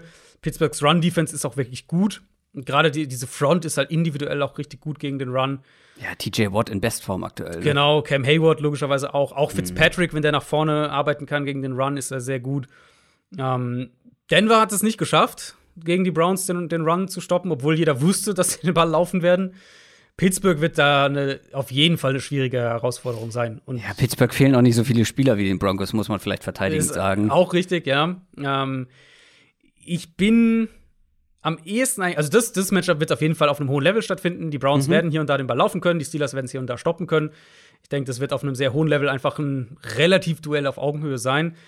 Uh, wo ich gespannt bin, ist, ob, ob uh, Case Keenum eben, wenn es Case Keenum wird, ob er diese Secondary attackieren kann. Weil Pittsburghs Cornerbacks sind auf jeden Fall schlagbar. Und wenn wir jetzt mal davon ausgehen, dass die Receiver dabei sind, uh, war ja auch Peoples Jones im Übrigen, der ja eigentlich, wo wir eigentlich dachten, okay, vielleicht wird der eine Rolle ja, spielen dann Donnerstag stimmt. und dann hat er sich beim Aufwärmen verletzt. Ähm, muss man auch gucken, ob der dann wieder spielen kann. Aber gerade Landry war ja direkt ein ein nicht zu übersehender Faktor. Sieben Targets, fünf Catches, beides äh, waren die Teamhöchstwerte. Hat drei First Downs durch die Luft generiert. Also da war er auch mit Abstand der Beste. Mhm. Er ist halt wirklich, ich hatte das ja vor dem Spiel auch gesagt, er ist halt wirklich dieser, dieser Chain Mover. Und ja. ich könnte mir vorstellen, wenn wir jetzt sagen, Offensive Line der Browns, Defensive Front der Steelers, hohes Level und mal gewinnt der eine, mal der andere. Ich könnte mir halt vorstellen, dass Landry sowas wie der Tiebreaker werden kann auf der Seite des Balls. Der Chain Mover, wie er es schon eigentlich seine ganze Karriere über für ja. seine ja. Teams ist und war. Ähm, die Steelers Offense auf der anderen Seite, die ist weit weg von gut, würde ich sagen. Ähm, das mhm. Run-Game, ich habe mir notiert, abenteuerlich, nach wie vor. Aber es reicht ja momentan, um Spiele zu gewinnen. Kann es auch gegen die Browns Defense reichen. Das wird eklig, glaube ich, für Pittsburgh. Also Browns Defense hat gut gespielt gegen Denver. Klar, Bridgewater hat sie auch nicht viel wirklich äh, tief herausgefordert und generell, also dieser Broncos Offense hat ja komplett jeglicher Rhythmus gefehlt in dem Spiel. Jetzt könnte man natürlich argumentieren, dass Pittsburgh nicht so weit davon weg ist von der Analyse. Ja, ähm, vor allem könnte die Offensive Line Qualität relativ ja. nah dran sein in der von ja. Denver. Ja, ähm, tendenziell ja sogar einen Ticken schlechter. Äh, Cleveland, die Defense war gegen Arizona und die Woche davor gegen die Chargers hatten sie halt einfach ein paar Coverage Breakdowns, die dann auch zu Big Plays geführt haben. Aber gerade so Early Down haben sie eigentlich nicht schlecht verteidigt. Und, und jetzt, also gegen Denver eben war der Pass Rush dann auch wieder echt stark. Das war dann tatsächlich so ein Spiel, wo sie das Feld eng machen konnten, wo mhm. sie nach vorne verteidigen konnten. Und logischerweise gegen Pittsburgh siehst du die Gefahr aus, aus Steelers Sicht auch, weil Big Ben wird den Ball sehr schnell los. Ähm, wenn jetzt du noch ein Matchup hast, wo deine Offensive Line definitiv auf der schwächeren Seite sein wird, wird es wahrscheinlich noch mal ein bisschen schneller, dass der Ball rausgeht. Ich denke, Pittsburgh wird sehr davon abhängig sein, dass man ein paar Big Plays trifft. Also, dass du Claypool irgendwie zwei, dreimal tief bekommst, dass du Johnson zwei, dreimal tief bekommst, keine Ahnung, vielleicht James Washington ein bisschen eine größere Rolle, jetzt wo Juju nicht mehr nicht mehr mit dabei ist, ähm, das irgendwie so in die Richtung, weil ich erinnere, also Denver war ja so, du hattest in einem der ersten Drives, ich weiß nicht, der zweite oder dritte Drive von den Broncos, hattest du dieses eine Big Play zu, zu Sutton nach außen, wo er auch so mit einer Hand den Ball fängt und dann halt nichts mehr im Prinzip. Ich denke, Pittsburgh, es wäre wichtig für die, dass sie ein paar Deep Shots versuchen, idealerweise natürlich auch anbringen, damit das Feld so ein bisschen geöffnet bleibt. Da, wenn es halt so ein Spiel wird, wo Big Ben den Ball immer nach zwei Sekunden wirft und alles ist kurz und Najee Harris hat wieder 18 Targets, dann wirst du den Ball halt nicht groß bewegen gegen diese Defense. Die Browns sind zu Hause knapper Favorit mit dreieinhalb Punkten.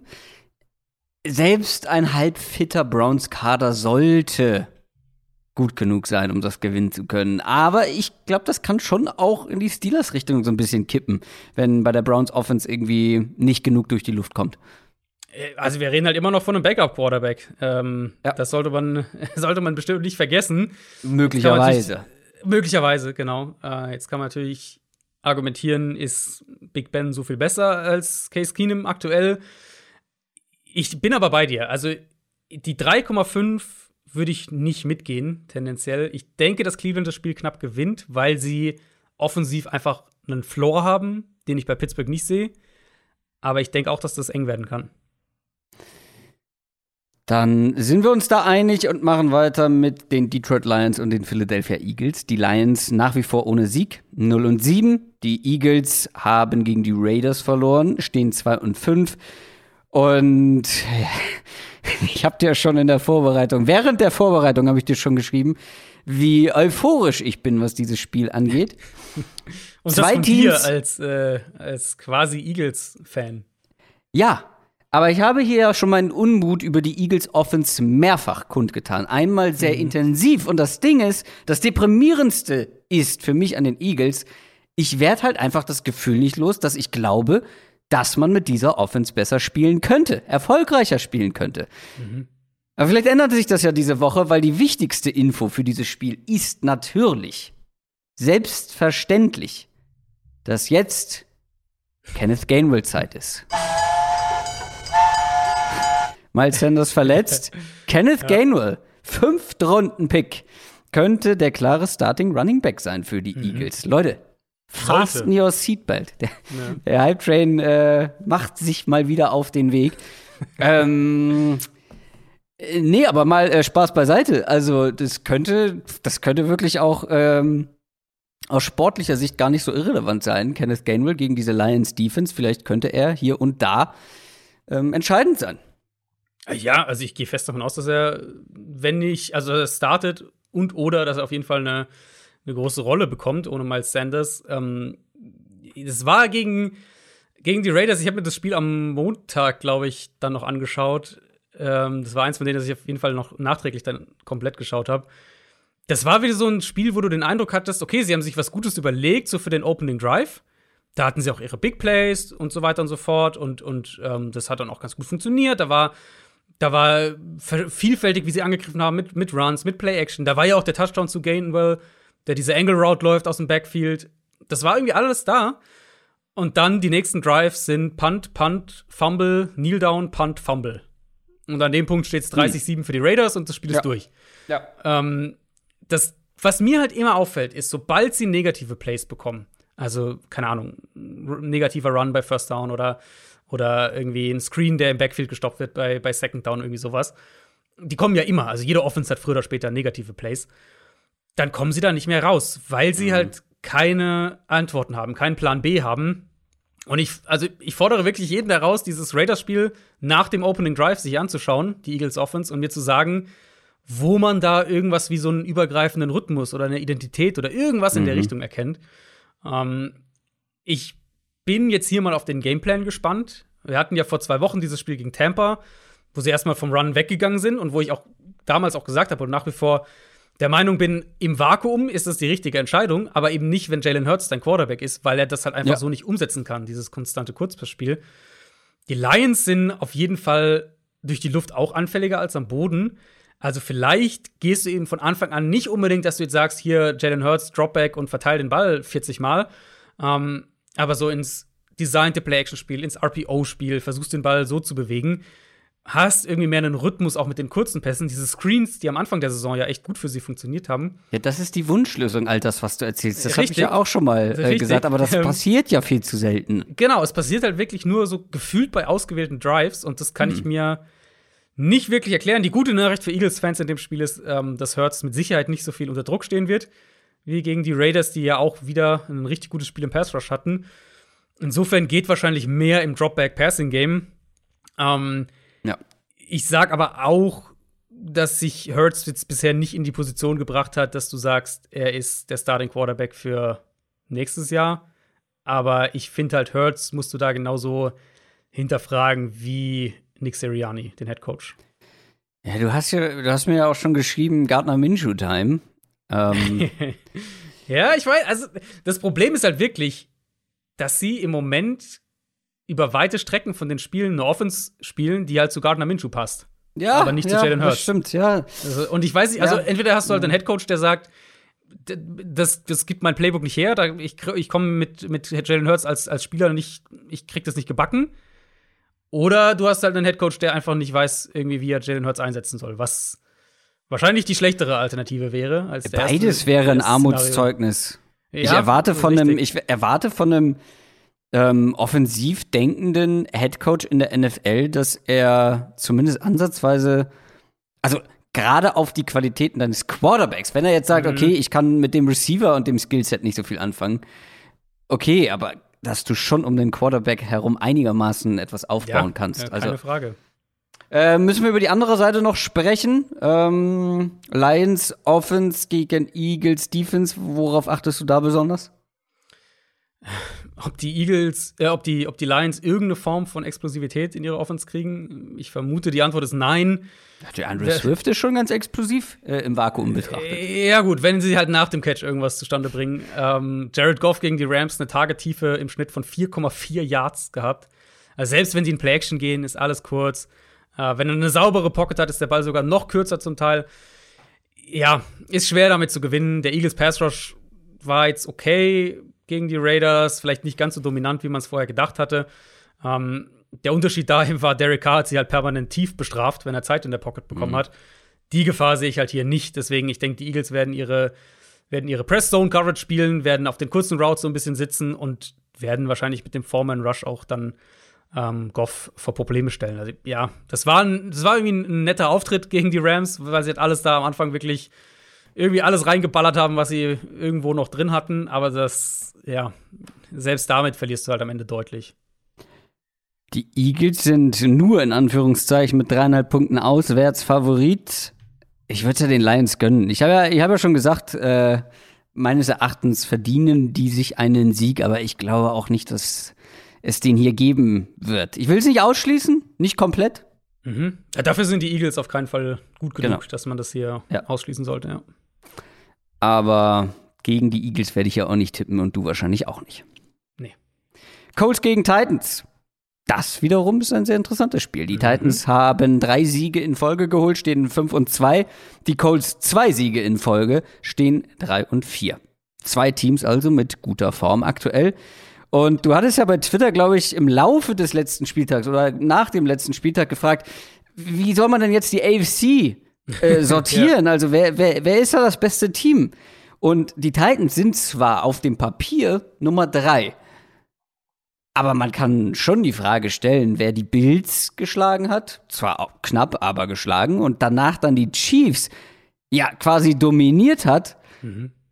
Der kann schon rechnerisch der Favorit beziehungsweise das beste Team in der, in der ganzen Conference sein. Also ich sehe sie auf jeden Fall da oben mit dabei. Für mich ist Buffalo schon die Eins ja. für den Moment noch, weil sie auch einfach das komplettere Team haben. Für mich auch. Ich wollte es aber trotzdem mal. Ja, nee, also Tennessee gehört, also diese Spitzengruppe ist ja eh völlig wild und, und, und sehr durchlässig noch. Also Bengals haben im Moment der Nummer 1 Seed. Ähm, du hast die Ravens logischerweise drin, du hast äh, die Chargers, also beziehungsweise den Großteil der AFC West irgendwie drin, was mhm. auch immer man mit den Chiefs halt machen will. Und dann hast du halt die, die Titans und die ähm, und die Colts vielleicht noch mal drin, mal gucken. Also diese Spitzengruppe ist extrem offen, aber für mich gehört Tennessee auf jeden Fall in die Top 5 und potent oder tendenziell eher auch noch mal ein, Stückchen höher, äh, wenn wir über die AFC sprechen.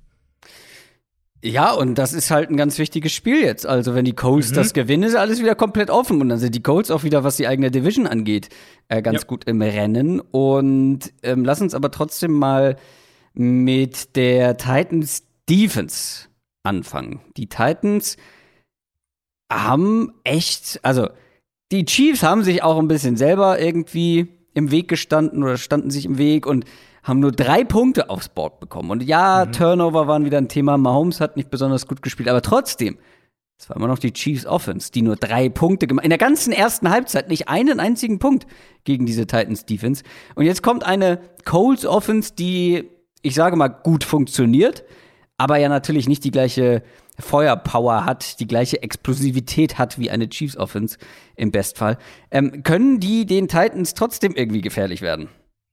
Ja, wahrscheinlich eben genau damit, dass sie halt nicht unbedingt mit den, mit den Highlight-Flashy-Plays kommen, aber halt den Ball kontinuierlich bewegen können und du immer noch eine wackelige Secondary bei den, bei den Titans hast. Das ist gegen, gegen Kansas City kam das überraschend wenig durch, was da auf jeden Fall auch daran lag, wie die Chiefs gespielt haben. Ähm, aber das ist an sich für mich immer noch der, der Ansatz, wo ich sage, T.Y. Hilton wahrscheinlich wieder mit dabei.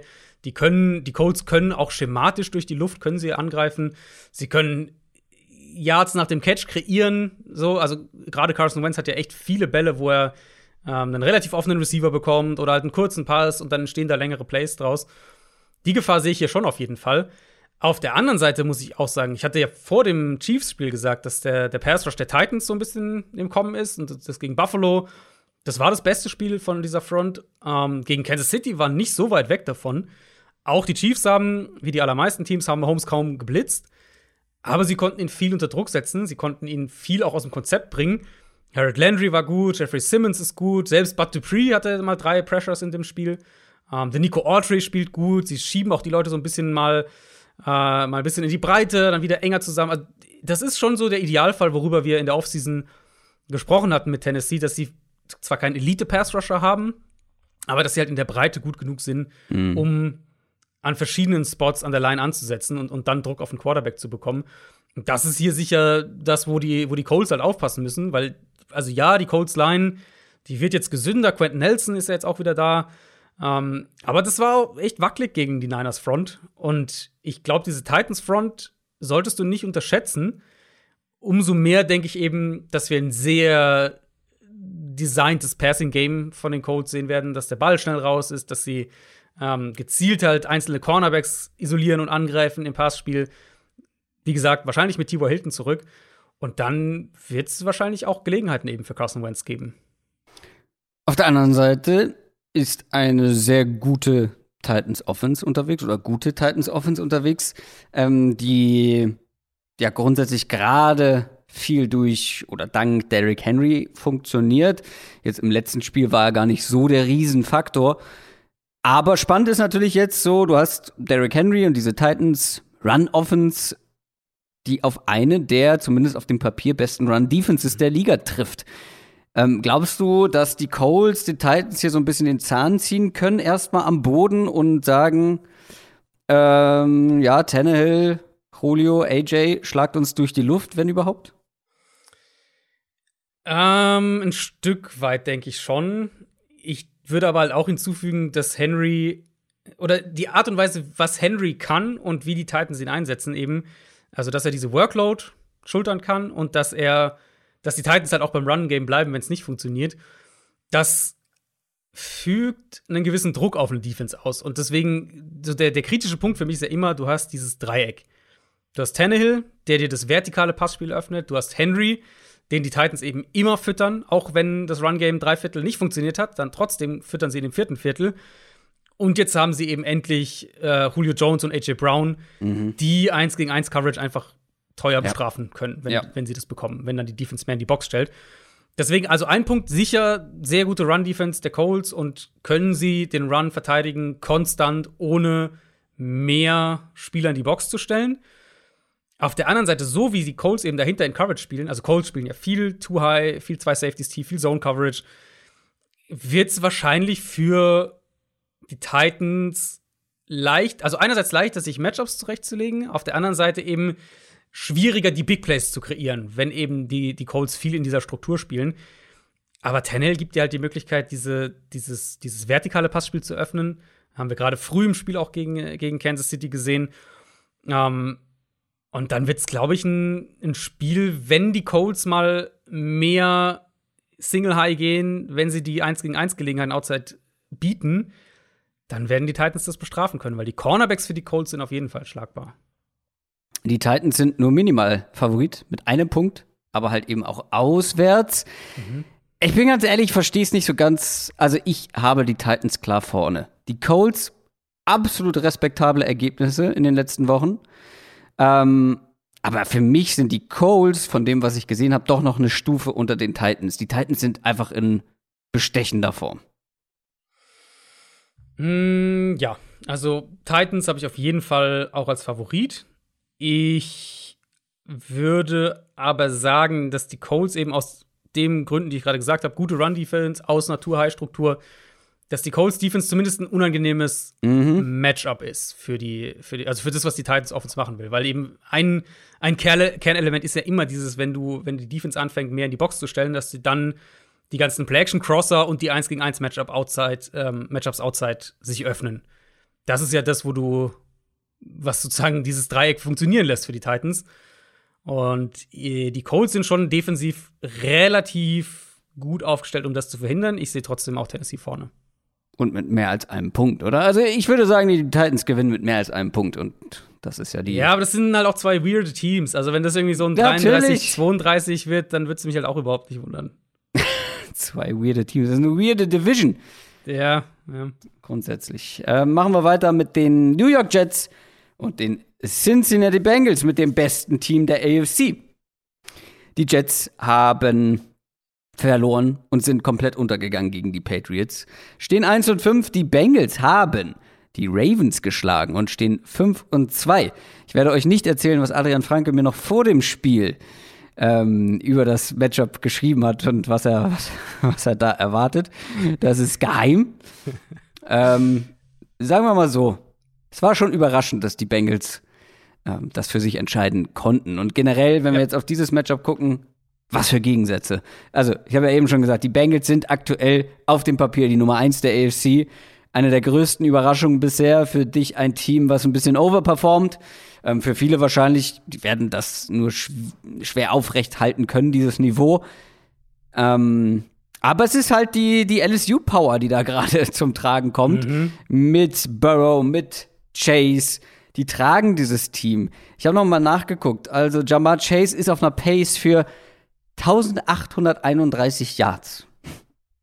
äh, Receiving Yards. Ähm, damit würde er den bisherigen Rookie-Rekord um 400 Yards überbieten. Der ist gerade bei mehr natürlich, aber ja, 400 Yards. Naja, gut, also er wird in dem einen Spiel nicht 400 Yards machen. Ja, ja. Äh, er würde ihn auch mit 16 Spielen locker brechen können. Der ist gerade ähm, bei Yards per Route Run bei einer 3,35. Das ist eine Zahl, die kann niemand aufrechterhalten. Also nicht mal Julio Jones hat in seinen besten Jahren, und er war eigentlich äh, lange Jahre der Beste in diesem Bereich, ähm, hat es nur manchmal knapp über drei mhm. im Laufe einer Saison geschafft. Das sind auch so Zahlen, die wir von Chase Claypool letztes Jahr gesehen haben. Ich glaube schon, dass Chase dieses Niveau noch einen Ticken länger hochhalten kann. Ähm, aber es ist halt bei den, bei den Bengals, finde ich, so das Beeindruckende. Klar, dieses, dieses Duo, Chase und Burrow, das sticht heraus, aber ich finde, dass Burrow halt auch sehr gut den Ball verteilt, dass da alle Receiver ihren Share irgendwie bekommen und dass so dann diese ganze Offense so funktioniert und auch so nur Jammer Chase dann noch mehr glänzen kann. Ja, das ist, also da gehe ich voll und ganz mit. Ähm, Jamar Chase, ich glaube, wir haben es letzte Woche auch schon ein bisschen thematisiert. Ähm, Jamar Chase ist auf jeden Fall ein Gamechanger für die gewesen und ist es nach wie vor. Das steht außer Frage, weil er halt das vertikale Passspiel geöffnet hat das war ja so eines der Sachen, die letztes Jahr halt gar nicht funktioniert haben äh, für die Bengals mit Burrow. Und dann kommt Chase rein und es funktioniert halt und es läuft halt. Ich mag es halt wirklich auch, wie sie die Receiver generell einsetzen. Ähm, dass sie, du hast auf der einen Seite natürlich Chase als so diese Big Play-Waffe. Du hast deine Slot, deinen Slot-Receiver in Tyler Boyd, so wirklich das kurze Underneath-Game. Und dann hast du T. Higgins, der dieses Jahr ja wirklich so ein bisschen auch der ja fast schon sowas wie der Chain Mover ist in der Offense, also der so diese 10 Jahr, 12 Yard Pässe irgendwie mhm. fängt und halt und halt da auch seine Physis bei Inbreaking Routes, bei kurzen Outbreaking Routes einsetzt. Um, ähm, und das funktioniert eben im Zusammenspiel richtig gut. Und, und das gibt dir dann logischerweise eine ziemliche Feuerkraft. Jetzt gegen Baltimore, ich hatte das auf, äh, auf, auf Twitter auch ein bisschen ein paar Bilder dazu gepostet, um das zu veranschaulichen.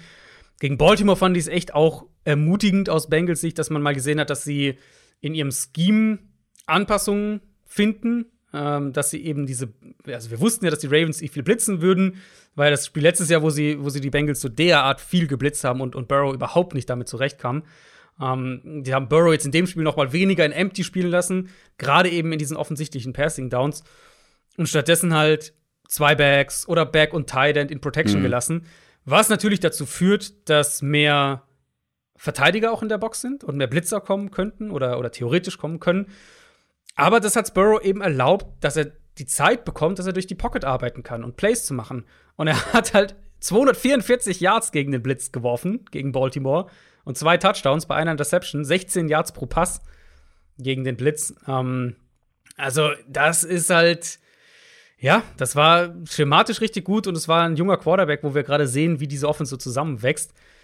Die Jets natürlich vom Matchup her haben nicht ansatzweise die Cornerbacks, um mit diesen Receivern mitzuhalten. Ähm, was sie haben, ist ein bisschen Qualität im Pass Rush.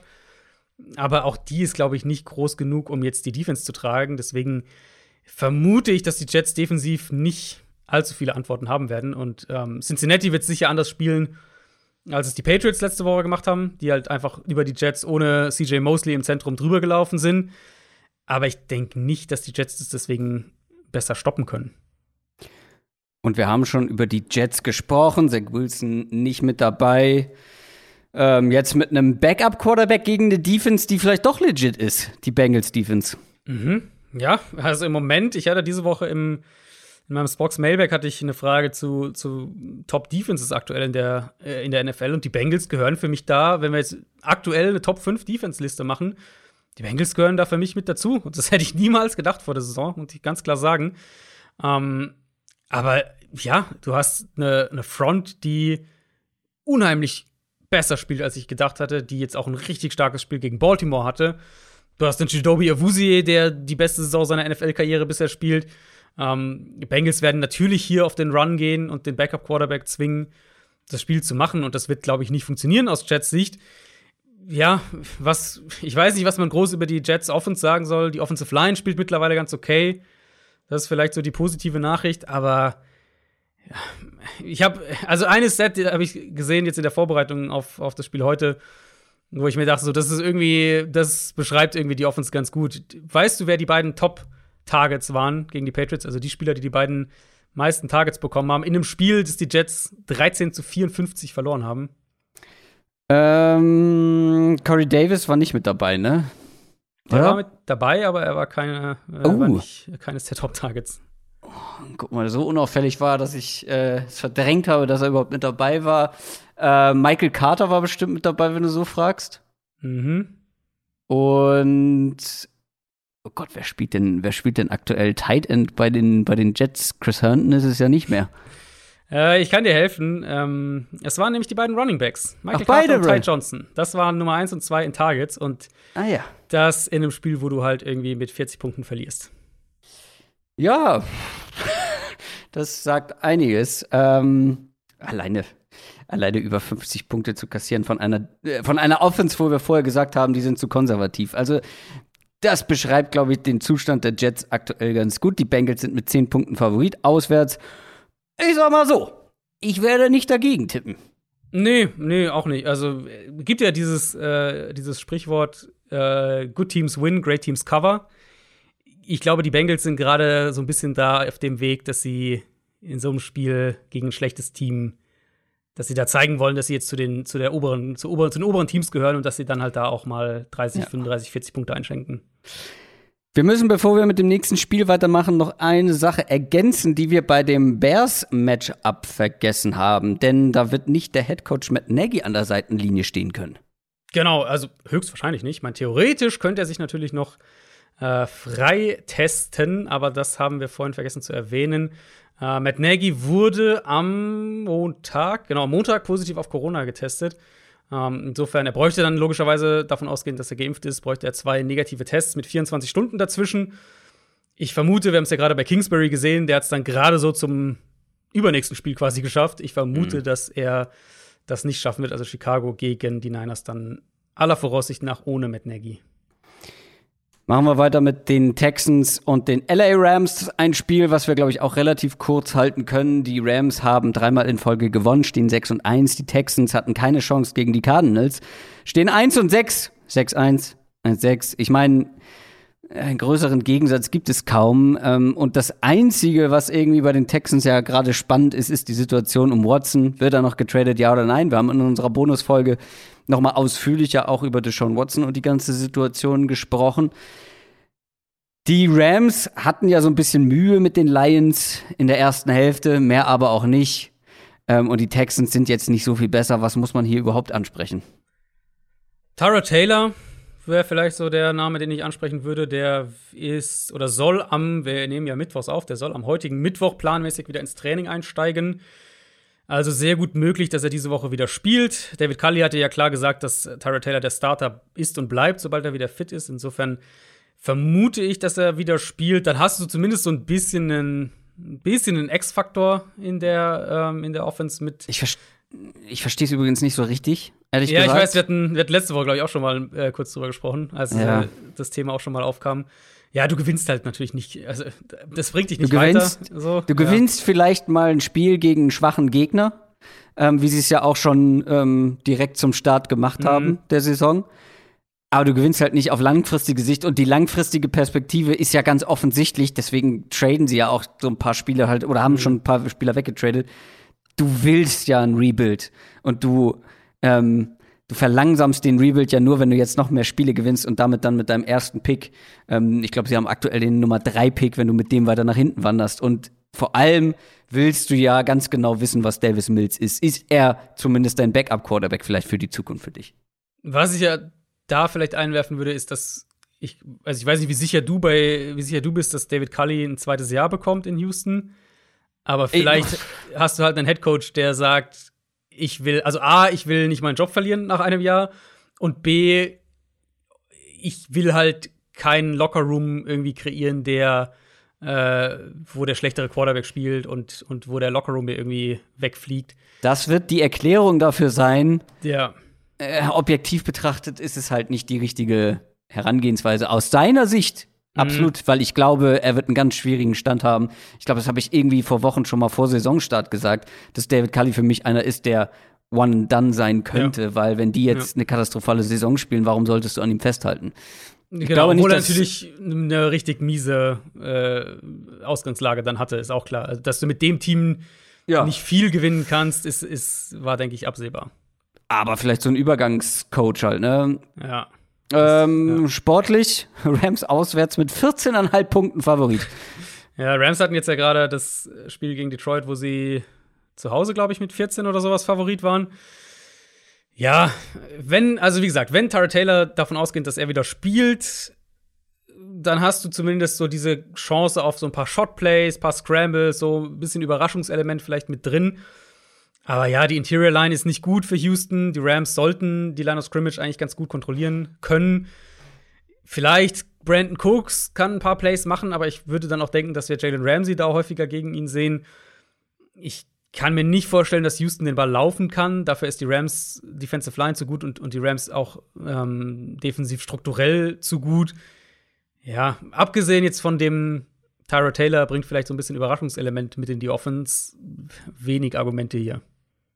Ja, auf der anderen Seite ja genauso, ne? Also. Ja, also der, der, Pass Rush war ganz gut für Houston in Arizona. Mhm. Äh, Grenard hat ein paar Plays gemacht, Malik Collins hat ein paar Plays gemacht. Also da war es auf jeden Fall so ein Lebenszeichen und die Rams sie können in ihrer Interior Line in, in der Protection wackeln. Mhm. Also das wäre vielleicht so der Ansatzpunkt, aber wenn Stafford Zeit in der Pocket bekommt, und es wird wahrscheinlich meistens dann doch der Fall sein, dann kriegst du einfach die, die Big Plays, die Short Plays und da ähm, denke ich, wird Houston nicht die Mittel haben, um mitzuhalten. Wenn ihr euch wundert, was hier manchmal so quietscht, ich äh, nehme heute im Stehen auf. Ähm, und wenn ich einen Schritt zur Seite mache, ist eine Diele die unglaublich doll quietscht. Ich erschrecke mich selber immer. Äh, falls man das hört in der Aufnahme, wisst ihr Bescheid. Äh, ich glaube, damit können wir es belassen bei diesem Spiel. Ähm, ja, klar, weil alle anderen sind interessanter. Zum Beispiel Chargers gegen Patriots. Die Patriots haben die Jets geschreddert. Stehen 3 und 4. Die Chargers kommen aus ihrer Bye Week, stehen 4 und 2. Ich habe es eben schon angedeutet. Natürlich machen die Patriots 54 Punkte. äh, wenn ich darüber rede, wie konservativ sie sind und ähm, dass mir das Ganze zu konservativ ist. Aber gut, ähm, ich habe es nicht für möglich gehalten. Die treffen jetzt auf eine Chargers Defense, die eine deutlich, deutlich größere Aufgabe ist als eine Jets Defense. Aber können die Patriots vielleicht auch hier überraschen? Ja, kann ich mir schon vorstellen. Ich meine, an sich ist ja diese Brandon Staley Defense wie gemacht für Mac Jones und die Patriots, also aus Patriots Sicht. Ähm, weil ja, die lassen wenig Big Plays durch die Luft und so weiter zu. Darauf liegt auf jeden Fall eine, eine Priorität. Ähm, klar, im Idealfall kriegst du dann das, was die Rams haben, dass du eben zusätzlich den Run auch sehr gut verteidigst. An dem Punkt sind die Chargers aber noch nicht. Und ich bin hier sehr gespannt, ob jetzt die Chargers aus ihrer Bye Week kommen und vielleicht was umstellen oder ob sie halt in ihrer defensiven Grundstruktur bleiben. Also, wenn ihr euch vielleicht noch daran erinnert, die auf die in der in der Preview auf die vorletzte und die vorvorletzte Folge, wo es jeweils gegen, gegen Baltimore und ähm, gegen Cleveland ging, da hatte ich das ja jeweils angesprochen, eben, dass diese Too-High-Struktur, dass die halt dann auch eine entsprechende Defensive Line fordert, die den Run auch so verteidigen kann, dass du dann äh, mit den Safeties so tief und dann von hinten nach vorne arbeiten kannst. Und die Qualität haben die Chargers in ihrer Defensive Line aktuell nicht. Und deswegen konnten sie gegen Cleveland und auch gegen Baltimore das Run-Game nicht stoppen. Und jetzt kommen halt die Patriots, die gerade für knapp 150 Yards und, und fast 5 Yards pro Run gegen die Jets gelaufen sind und die absolut kein Problem damit haben, den Ball 30, 35 Mal zu laufen, wenn das Matchup das hergibt. Ähm, und in ihrer Grundstruktur, in dem, was jetzt die Chargers bisher relativ stur ohne das jetzt negativ sagen zu wollen, aber äh, relativ strikt, sagen wir vielleicht so, mhm. Chargers defensiv gespielt haben, ist das ein Matchup, wo die Patriots, glaube ich, ansitzen können. Und dann wäre das so ein Spiel, wo ich halt eigentlich sage, aus Chargers Sicht, mixt es ein bisschen durch. Spielen ein bisschen mehr Single High, ein bisschen vielleicht Man Coverage. Die Patriots Wide Receiver sind nicht so gefährlich. Mhm. Spiel die Box ein bisschen aggressiver und dann schauen wir mal, ob Mac Jones gewillt ist, vertikal nach außen zu gehen, wenn da zwar die Matchups sind, aber natürlich auch die, die schwierigeren und die aggressiveren Würfe. Auf der anderen Seite, die Chargers Offense hatte vor zwei Wochen ja einen kompletten Meltdown. Äh, da ging gar nichts mhm. gegen die Ravens plötzlich. Ist das jetzt ein ernstzunehmendes Problem, wenn man auch daran denkt, dass die Ravens und Patriots Defense ja nicht komplett unterschiedlich sind, mhm. sondern es da ja auch gewisse Ähnlichkeiten gibt, ja. ähm, wie wir schon häufiger gesehen haben. Ist das, ist das etwas, was dir Sorgen machen könnte aus Chargers? Hab ich, ja, habe ich dran gedacht. Habe ich auch schon dran gedacht. Also mir sind, zwei Sachen sind mir hängen geblieben aus diesem Chargers Offense-Spiel gegen Baltimore. Äh, Justin Herbert war einfach ein bisschen off, hat ein paar Bälle verfehlt, die er sonst trifft, hat hier und da nicht so das ideale Matchup angespielt und das hat halt dazu geführt, dass sie eine deutliche Regression bei Third Down hatten, wo sie die Wochen davor ja unfassbar gut waren. In dem Spiel waren sie dann relativ schlecht. Und der andere Punkt so ein bisschen für mich war, dass sie schematisch nicht so die idealen Antworten hatten, war so mein Eindruck auf diese Art Ravens, was die Ravens defensiv gemacht haben. Äh, dass auch dann häufig so gefühlt der erste Read oder zumindest der, der Read, zu dem ähm, Herbert dann gehen wollte, war dann irgendwie der, dass du bei Dritter und Lang Marlon Humphrey attackierst, so solche Sachen. Da bin ich natürlich gespannt, ob Belichick das sieht und sagt, okay, ich setze JC Jackson auf Mike Williams und ich baue darauf, dass wir Keenan Allen in verschiedenen Kombinationen irgendwie doppeln können und, und da irgendwie einen, noch mal einen, keine Ahnung, einen Robber auf der, in der Mitte haben, der den, diese ganzen Inbreaking Routes wegnimmt. Und wenn Herbert dann wieder so drei, vier Third-Down-Pässe verfehlt, dann reden wir schon von einer völlig anderen Gleichung im Kern, einer völlig anderer Gesamtgleichung. Ich mhm. bin auch da, also es wird für mich, ist es ein sehr spannendes Spiel aus Chargers Perspektive, um zu sehen, welche Anpassungen sie vornehmen und was sie vielleicht anders machen. Uh, Patriots vielleicht noch eine äh, Injury News. Patriots haben Jonathan Jones, ihren Slot Corner, verloren, vermutlich für den Rest der Saison. Das könnte natürlich, wenn sie in Man Coverage gehen, gegen Keenan Allen ein Thema sein. Aber rein strukturell bin ich hier echt gespannt drauf, wie die Chargers das auf beiden Seiten des Balls spielen wollen. Die Chargers sind 500 Punkte vorne bei den Buchmachern zu Hause. Es klang jetzt bei dir so raus, als hättest du äh, gewisse Ambitionen, was die Patriots angeht. Ich habe es in dem Spiel wirklich überlegt und ich finde, fünfeinhalb Punkte sind viel.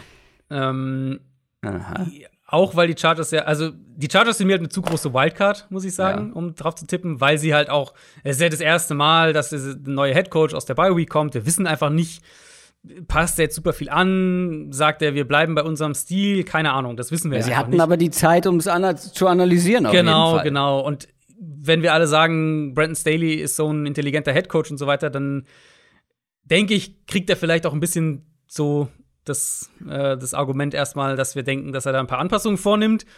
Aber das wird auf jeden Fall ein Spiel sein, das ich mir sehr genau dann anschaue, entweder live oder halt nach äh, Real Life, und, um zu schauen, wie haben sie es denn defensiv mhm. gespielt und laufen die Patriots für 200 Yards und äh, die Chargers Probleme setzen sich irgendwie fort.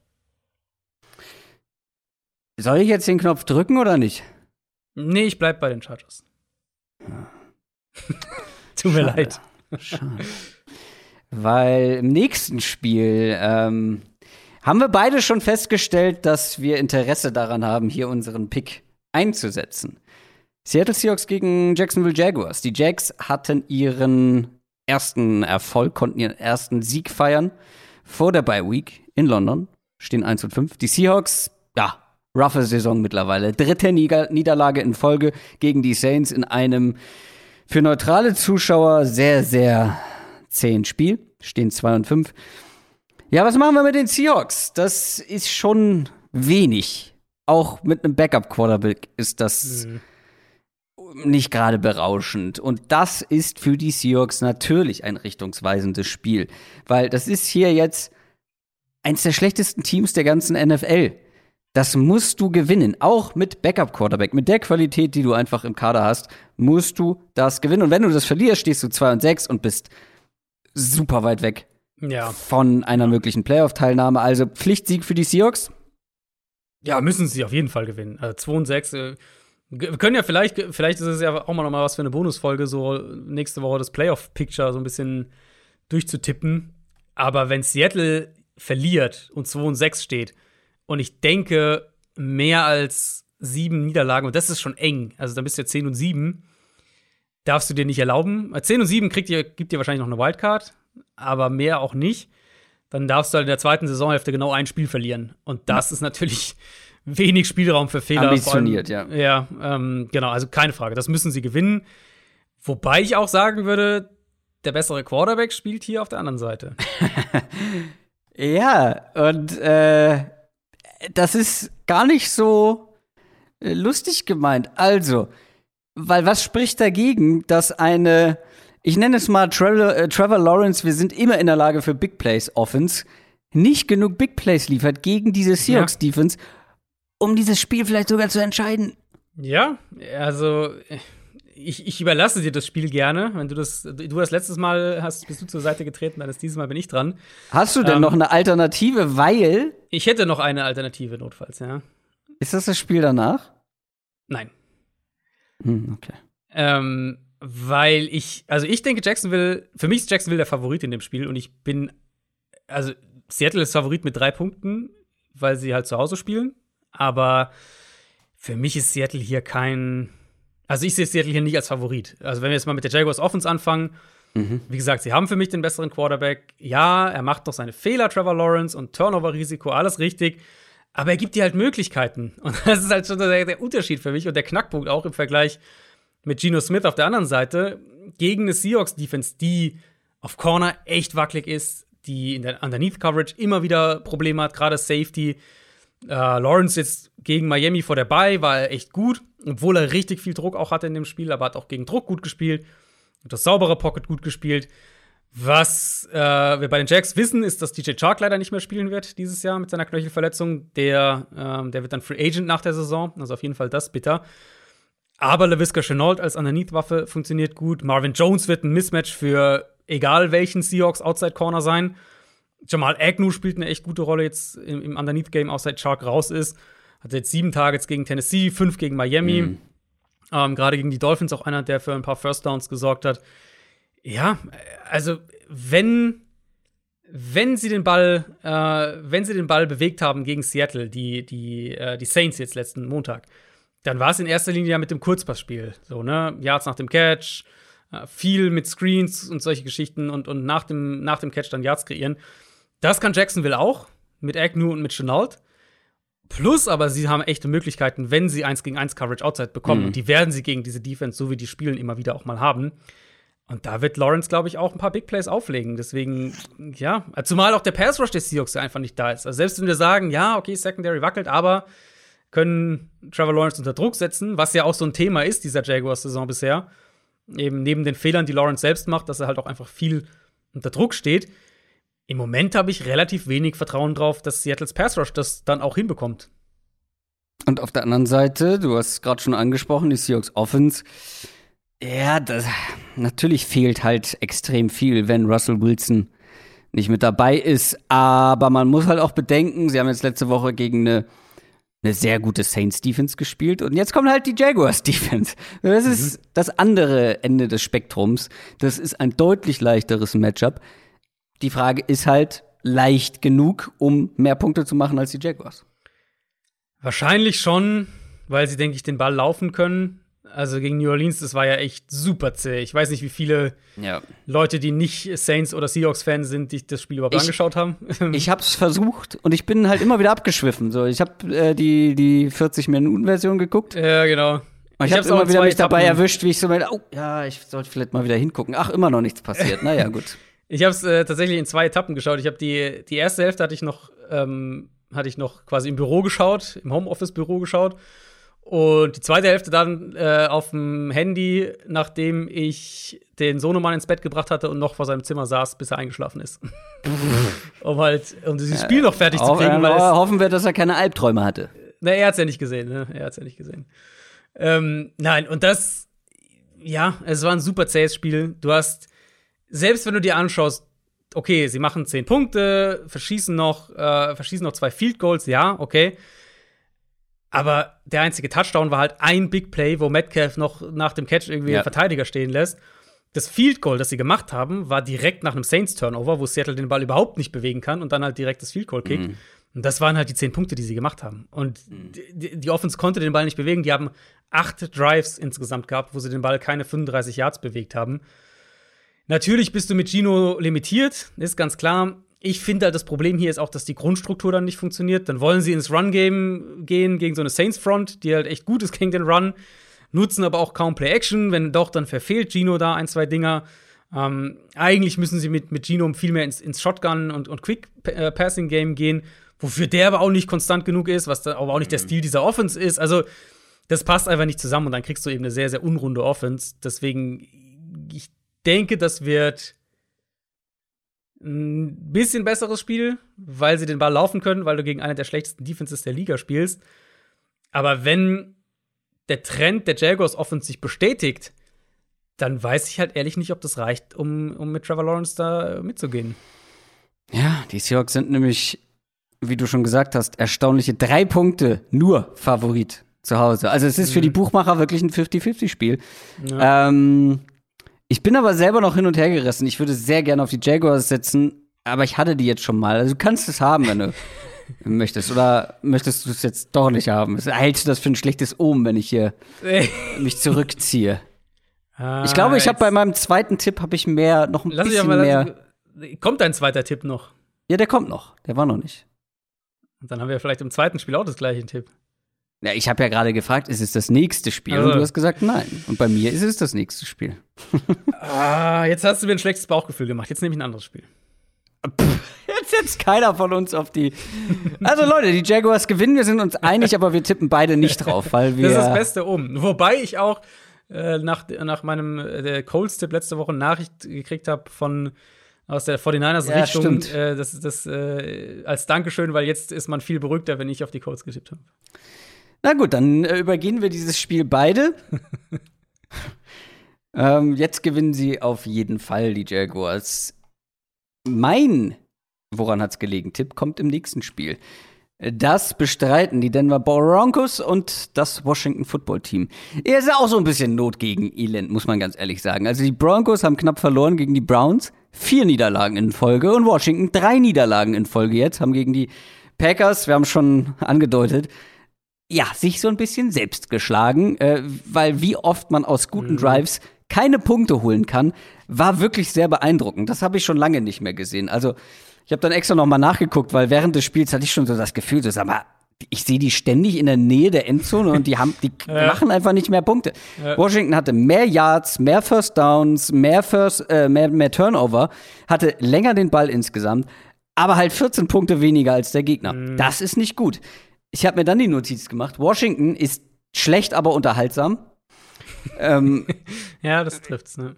Also, weil die bewegen den Ball, da sind immer wieder Big Plays mit dabei, aber ja, halt, sie kriegen es halt nicht gebacken, das dann auch in einen, in einen Sieg umzumünzen oder in Punkte umzumünzen. Ähm, wenn die das aber ansatzweise wiederholen können, mit dem, wir können den Ball bewegen, und dann noch mehr punkten, ich mhm. glaube, dann müssen sich die Broncos sehr warm anziehen. Ja, und das gehen auch so ein bisschen die Argumente für Vic Fangio aus, oder? Ich finde halt. Absolut, ich habe es also ja, glaube ich, letzte Woche schon mal gesagt, Vic ja. Fangio ist so langsam äh, auf dem Hot Seat. Ja, und jetzt haben wir vor allem, also wir haben jetzt zwei Wochen drüber gesprochen, ja, die lassen zu viel im Passspiel zu, zu viele Big Plays und so weiter. Dann kriegst du Donnerstagabend diese komplett angeschlagene Browns Offense in der Woche ohne Baker Mayfield, ohne Jack Conklin. Ja, Beckham hatte eine furchtbare erste Hälfte. Donovan Peoples Jones verletzt sich beim Aufwärmen, spielt dann gar keine Rolle. Jeder Mensch weiß, dass sie den Ball laufen wollen mit ihrem dritten Running Back. Und dann lässt du dir halt 180 Rushing Yards und 5,5 Yards pro Run ähm, einschränken. Jeder Running Back in dem Spiel hatte sechs Yards, oder mehr als sechs Yards pro Run individuell betrachtet. Das sind aber auch gute Leute. Absolut. Jones. Äh, Absolut. Ja, genau. ja, genau. genau. Äh, und Dimitri Felton. Äh, ja. Die haben das schon gut gemacht. Dearness Johnson, ja. Ähm, also Broncos Defense ist einfach längst nicht da, wo sie sein sollte und, und weit davon entfernt, gut genug zu sein, um das Team zu tragen. Deswegen wird die Saison, denke ich, für Denver auch irgendwo im Mittelfeld enden. Jetzt, was das Matchup angeht, kann ich natürlich voll an das anknüpfen, was du gesagt hast. Mit Taylor Heineke hast du immer einmal die Chance, dass er irgendwie fünf Big Plays macht und Washington macht irgendwie 30 Punkte. Oder halt die Chance, dass er halt irgendwie fünf furchtbare Fehler macht und, und das Spiel so ein bisschen wegwirft. Ja, das Stats hast du schon gesagt. Ich kann noch eine hinzufügen: Yards pro Play. Da hatte Washington auch mehr als Green Bay. Also, sie haben auch den Ball sozusagen effizienter an sich bewegt, abgesehen dann eben von Fourth Down und Red Zone. Das ist irgendwo die Achterbahn-Offense, die du mit Heineke bekommst, ein Stück weit. Mhm. Und, und was sie ja so ein bisschen gemacht haben gegen die Packers, ist den Ball ja, schon so ein wenig zu Terry McLaurin zu zwingen, was auch nicht so schlecht geklappt hat. Also ist gar nicht unbedingt negativ gemeint. Es hat selten schlecht geklappt in dieser Saison genau. oder in den letzten anderthalb Saisons. Das ist richtig, ja. Ähm, da bin ich gespannt, wie Denver das verteidigt. Broncos haben natürlich deutlich bessere Cornerbacks als, ähm, als Green Bay aktuell. Aber wenn wir halt irgendwie in die Situation kommen, dass Washington wieder diese Offense über Titans und Running Backs und Slot Receiver aufziehen muss, ja, dann wird es halt wieder eine zähe Angelegenheit und dann steigt, glaube ich, auch die Gefahr, dass wir die Heineke-Fehler bekommen. Auf der anderen Seite hast du aber auch eine Broncos-Offense, die letzte Woche ihren Tiefpunkt erreicht hat. Ja. Äh, also, wie man mit so guten Einzelspielern so schwach sein kann. Ähnliches Thema wie bei den Panthers und äh, Bears hatte ich es, glaube ich, auch nochmal angesprochen. Ist auch hier irgendwo ähm, das Thema. Also, die Parallelen zwischen Teddy Bridgewater und Sam Darnold in dieser Saison sind ja absolut vorhanden, auch von Spiel zu Spiel quasi mhm. schlechter geworden. Ähm, ist halt nur die Frage so ein bisschen, wer kann hier sein Revival feiern? Also äh, Teddy Bridgewater bekommt vielleicht einen Jerry Judy zurück. Ziemlich ähm, sicher, ja. Der meines Wissens nach wird er spielen am Sonntag. Das hilft natürlich extrem. Also wer kann seinen ähm, seine Wiederauferstehung feiern. Zum einen hätte ich im Angebot halt eben Teddy Bridgewater, der deutlich besser aussehen kann gegen eine schwache Defense. Oder, ja. weil ja auch seine O-Line so schlecht ist, vielleicht sehen wir hier mal wieder eine bessere Front, beziehungsweise einen besseren Pass-Rush der, des Football-Teams, des Washington Football-Teams, ja. was dann vielleicht so ein Spiel an sich reißen kann auch mal. Das haben wir halt irgendwie schon so oft gesagt, oder? Ja. Das ist irgendwie. Aber die Broncos-Line macht's möglich vielleicht. An sich Vielleicht ja, aber irgendwie traue ich da nicht mehr so wirklich drauf. Also das kann immer kommen, dieses Spiel. Das ist so ein bisschen wie das gute Sam Darnold-Spiel, das kann immer mal kommen. Aber aktuell weiß ich nicht. Also traue ich den, der Washington Front da nicht so wirklich. Vor allem denke ich eben, gerade wenn wir davon reden, was für ein, äh, was für einen Impact hat die Front, da wird die, die Rückkehr von Judy halt unheimlich wichtig sein, weil der ist eben derjenige, der dir das, das das Underneath-Passing-Game öffnet, der dir mhm. ähm, die kurzen Pässe gibt, der dir Yards nach dem Catch gibt, der dir First Downs besorgt, der schnell Separation kreiert, also schnell auch anspielbar ist. Und der ja sogar ein Stück weit das vertikale Passspiel mit öffnet. Nicht unbedingt, weil er vertikal geht, aber weil er halt dabei hilft, dass die Defense das Zentrum verteidigen muss und du dann eben deinen Outside-Receivern vielleicht ein paar mehr 1 gegen 1 Gelegenheiten gibst. Also das, Bron das, das, das Broncos-Spiel gegen Cleveland das war richtig bitter. Da, überhaupt keine Frage. Das, da ging gar nichts. Bridgewater hatte diesen einen Shot zu Cortland Sutton und das war's. Nichts vertikal, alles kurz. Javonte Williams hatte die meisten Targets für Denver in dem Spiel. Ähm, Noah Fant die zweitmeisten und so sah die Offense halt auch aus. Ich denke, das wird hier wieder besser sein, weil die, also Washington Secondary ist echt nicht gut. Und wenn Denver, Denvers Offense schafft, mit der Rückkehr von Jerry Judy wieder so ein bisschen einen Rhythmus im Passspiel zu, zu bekommen, dann sehe ich zumindest den höheren Floor bei der Broncos Offense. Washington kann halt offensiv so ein Highlight-Spiel haben und kann mit seiner Defensive Front immer, ist immer in der Lage, so ein Ausnahmespiel zu haben. Mhm. Aber das ist halt für mich komplett 50-50. Das kann passieren, kann nicht passieren. 50-50 ist wahrscheinlich noch nett gesagt, zumindest was die Offense angeht. Ähm, deswegen hatte ich das Spiel auch nicht als meine Überraschung auf dem Zettel, weil ich denke, dass Denver das knapp gewinnt, aber ich glaube nicht, dass es ein schönes Spiel wird. Die Broncos sind auch knapp Favorit mit drei Punkten zu Hause und ich glaube, dass Washington das gewinnt. Woran hat's gelegen? Herr Ju, woran hat die gelegen? Das ist natürlich immer so die Frage. Ich sage natürlich immer, woran halt die Lehen? Ja, das ist Vic nach dem Spiel. Wenn er sich fragt, was ist denn hier falsch gelaufen? Wie konnte Washington das gewinnen? Ja, ich sag's euch. Ähm, Taylor Heinecke wird ein paar äh, Big Plays liefern. Sie werden aus ihren ganzen Yards äh, werden sie Punkte machen, mehr Punkte als, als die Broncos, weil eben auch die Front mehr Einfluss haben wird ähm, auf Teddy Bridgewater, der gegen Druck halt wieder etwas wackeliger aussieht. Und äh, so schlägst du, glaube ich, äh, die Broncos. An einem guten Tag, wohlgemerkt. Also stimme ich dir natürlich vollkommen zu, dass schon echt einiges zusammenlaufen muss. Aber ich sehe halt das Potenzial, dass bei Washington genug zusammenlaufen kann, dass sie an diesem einen Tag besser sind als die Broncos. Oh Mann, das klang echt traurig. Aber ja, es sind halt auch so zwei Teams, die halt irgendwie ins Nichts unterwegs sind, ne? Ja, ist ja, ja so ein bisschen Not gegen Elend halt schon. Leider. Ja, und aber auch so die Struktur. Du hast irgendwie so, du hast, beide Teams haben echt ein paar gute Spieler, aber ja, absolut. irgendwie geht's halt so ins Nirgendwo hin, weil du halt keinen Quarterback hast. Ähm, das kann man zumindest über die Tampa Bay Buccaneers nicht behaupten. Die spielen gegen die New Orleans Saints. Die Buccaneers haben viermal in Folge gewonnen. Die Bears souverän abgefertigt, stehen 6 und 1. Die Saints wursteln sich so durch. Ähm, haben die Seahawks geschlagen mit 4 und 2 über dieses grausame Spiel, über das wir schon gesprochen haben. Die Bucks Offense läuft wie am Schnürchen. Da ist egal, ob jemand fehlt oder nicht. Da ist egal, ob man gegen eine ganz gute Defense spielt oder nicht, habe ich zumindest das Gefühl. Ähm, die Saints Defense ist auch gut drauf. Aber ich habe Zweifel, dass sie ge gut genug sind für diese Buccaneers Offense. Antonio Brown wird wahrscheinlich nach wie vor nicht zurückkommen. Ich glaube, der wurde mhm. mit Krücken gesichtet, habe ich gerade ja. ähm, gesehen. Ähm, wer zurückkommen könnte, ist Rob Gronkowski. Und das macht diese äh, Offense natürlich nicht schlechter. Ja, generell, die, die beiden Teams werden so ein bisschen gesünder, kann man, glaube ich, sagen. Also bei den Bucks, Gronk, Levante David, vielleicht auch Richard Sherman. Saints haben ja schon jetzt zum Monday Night Game mehrere Starter, Davenport, Quan Alexander, Traquan Smith mhm. zurückbekommen, bekommen jetzt David Onyemata zurück. Äh, vielleicht ja Michael Thomas, keine Ahnung, da hört man irgendwie gar nichts. Aber generell, die beiden Teams werden so ein bisschen gesünder. Ja, also dieses Bucks-Spiel gegen Chicago ist so ein bisschen eins, wo ich sage, da kannst du eigentlich nicht viel mitnehmen. Ähm, ja, okay, Offensive nee. Line war gut für Tampa. Brady stand wenig unter Druck. Ja.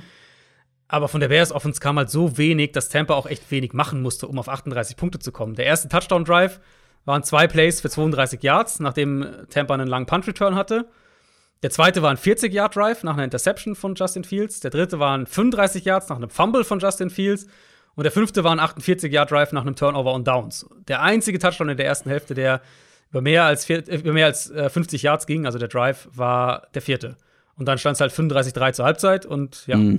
danke und auf Wiedersehen. Insofern, also. Ja, schon, aber wir haben ja bei der Bears Defense vorher gesagt, das ist der Teil der Mannschaft, der die Bears in den meisten Spielen ja. halten kann. Und ja. das sah halt gegen die Bucks überhaupt nicht so aus. Und das du willst richtig, mir ja, ja, jetzt auch nicht erzählen, dass äh, die Saints Offense mit James Winston nicht für den einen oder anderen Turnover gut wäre. Vielleicht, ja. ich würde, was ich aber sagen würde, ist, dass die Saints einen deutlich besseren Plan haben werden, um diese Secondary anzugreifen. Diese Buccaneers Secondary, die ja immer noch dezimiert ist, wo immer noch viele Leute fehlen, wo sie auf jeden Fall schlagbar sind. Ähm, New Orleans hat natürlich auch die bessere Offensive Line im Vergleich zu Chicago und sie werden, denke ich, einen Plan haben, um James Winston mehr Möglichkeiten zu geben. Und das ist für mich auch so ein bisschen die Story in dem Spiel. Das war gegen Seattle, ja, okay, völlig anderes Spiel. Das war relativ klar, dass es ein Low-Scoring-Game mhm. wird. Und dann haben sie es halt auch sehr konservativ gespielt. Viel über Elvin Kamara, der hat ja, was hat Alles der, über zehn Elvin Catches Kamara. oder irgendwie sowas, ja. Ähm, Kurzpassspiel, Yards nach dem Catch. Dabei kann James Winston natürlich tief gehen und das macht er auch eigentlich ganz gut, wenn er das mal darf. Also auch in dieser Saison. Das hier wird halt ein komplett anderes Spiel von der ganzen Herangehensweise her. Du kannst natürlich gegen Tampa nicht planen, wir spielen hier auf Sicherheit und wenn wir irgendwie 16, 17 Punkte machen, dann gewinnen wir das, sondern mhm. du musst halt, also A, du musst mitgehen mit einem potenziell einem High-Scoring-Game und B, du musst halt diese Bucks-Defense ganz anders spielen. Die sind halt allein auf Scrimmage, sind die richtig stark.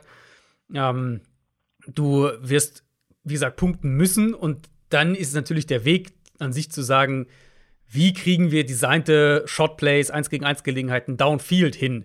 Mhm. Das wäre für mich so das Spiel, wo du aus Saints Sicht sagst, wir versuchen jetzt aggressiv dieses Secondary zu attackieren und versuchen oder sagen, okay, wir geben James Winston hier mehr Möglichkeiten. Wenn wir es dann verlieren, das Spiel, weil Winston irgendwie drei Picks wirft, okay. Aber was ich halt relativ sicher garantieren kann, ist, dass du es halt nicht gewinnst, wenn du den Ball versuchst zu laufen und kurz spielst und ja, 17 Punkte nicht. machst. Deswegen, ja, also gegen die Bucks kannst du genau. einfach nicht laufen. Das sagen wir jede Woche wieder. Genau. Ja, ähm, das klingt alles ganz viel. Jetzt haben wir so ein bisschen vermischt, äh, Bucks Offense, Bucks Defense und umgekehrt. Ähm, müssen wir noch was über die Bucks Offense sagen zu diesem Matchup? Gibt es da irgendwas, was dir, was dich anlächelt? Also wie gesagt, die Saints Defense ist ja schon ganz gut in Form, aber mhm. Bucks Offense ist, finde ich, momentan mit das Beste, was es gibt. Also was ich denke, ist, dass Tampa Bay will ja auch immer noch den Ball laufen. Mm, und in manchen Spielen, und jetzt an das Eagles-Spiel beispielsweise, ich glaube vor zwei Wochen, äh, war das zurückdenke, da haben sie auch sich wirklich ein Stück weit aufs Run-Game dann gestützt, als die Passing-Offense nicht so gut funktioniert hat. Ich glaube, das wird hier nicht klappen. Ähm, Saints sind sehr, mhm. sehr gut, auch in der Front, auch gegen den Run. Äh, New Orleans hat mehr Antworten in Coverage auf jeden Fall als Chicago. Ich, wir wissen jetzt, oh gut, wir wissen jetzt auf jeden Fall, dass Antonio Brown ziemlich sicher nicht spielen wird. Mm, dann haben sie logischerweise, also das, das reduziert natürlich den Stress auf die Secondary, weil dann kannst du sagen, okay, wir haben Gardner Johnson im Slot, wir haben Latimore outside gegen Mike Evans, das sind ja auch meistens ziemlich unterhaltsame Duelle zwischen den beiden.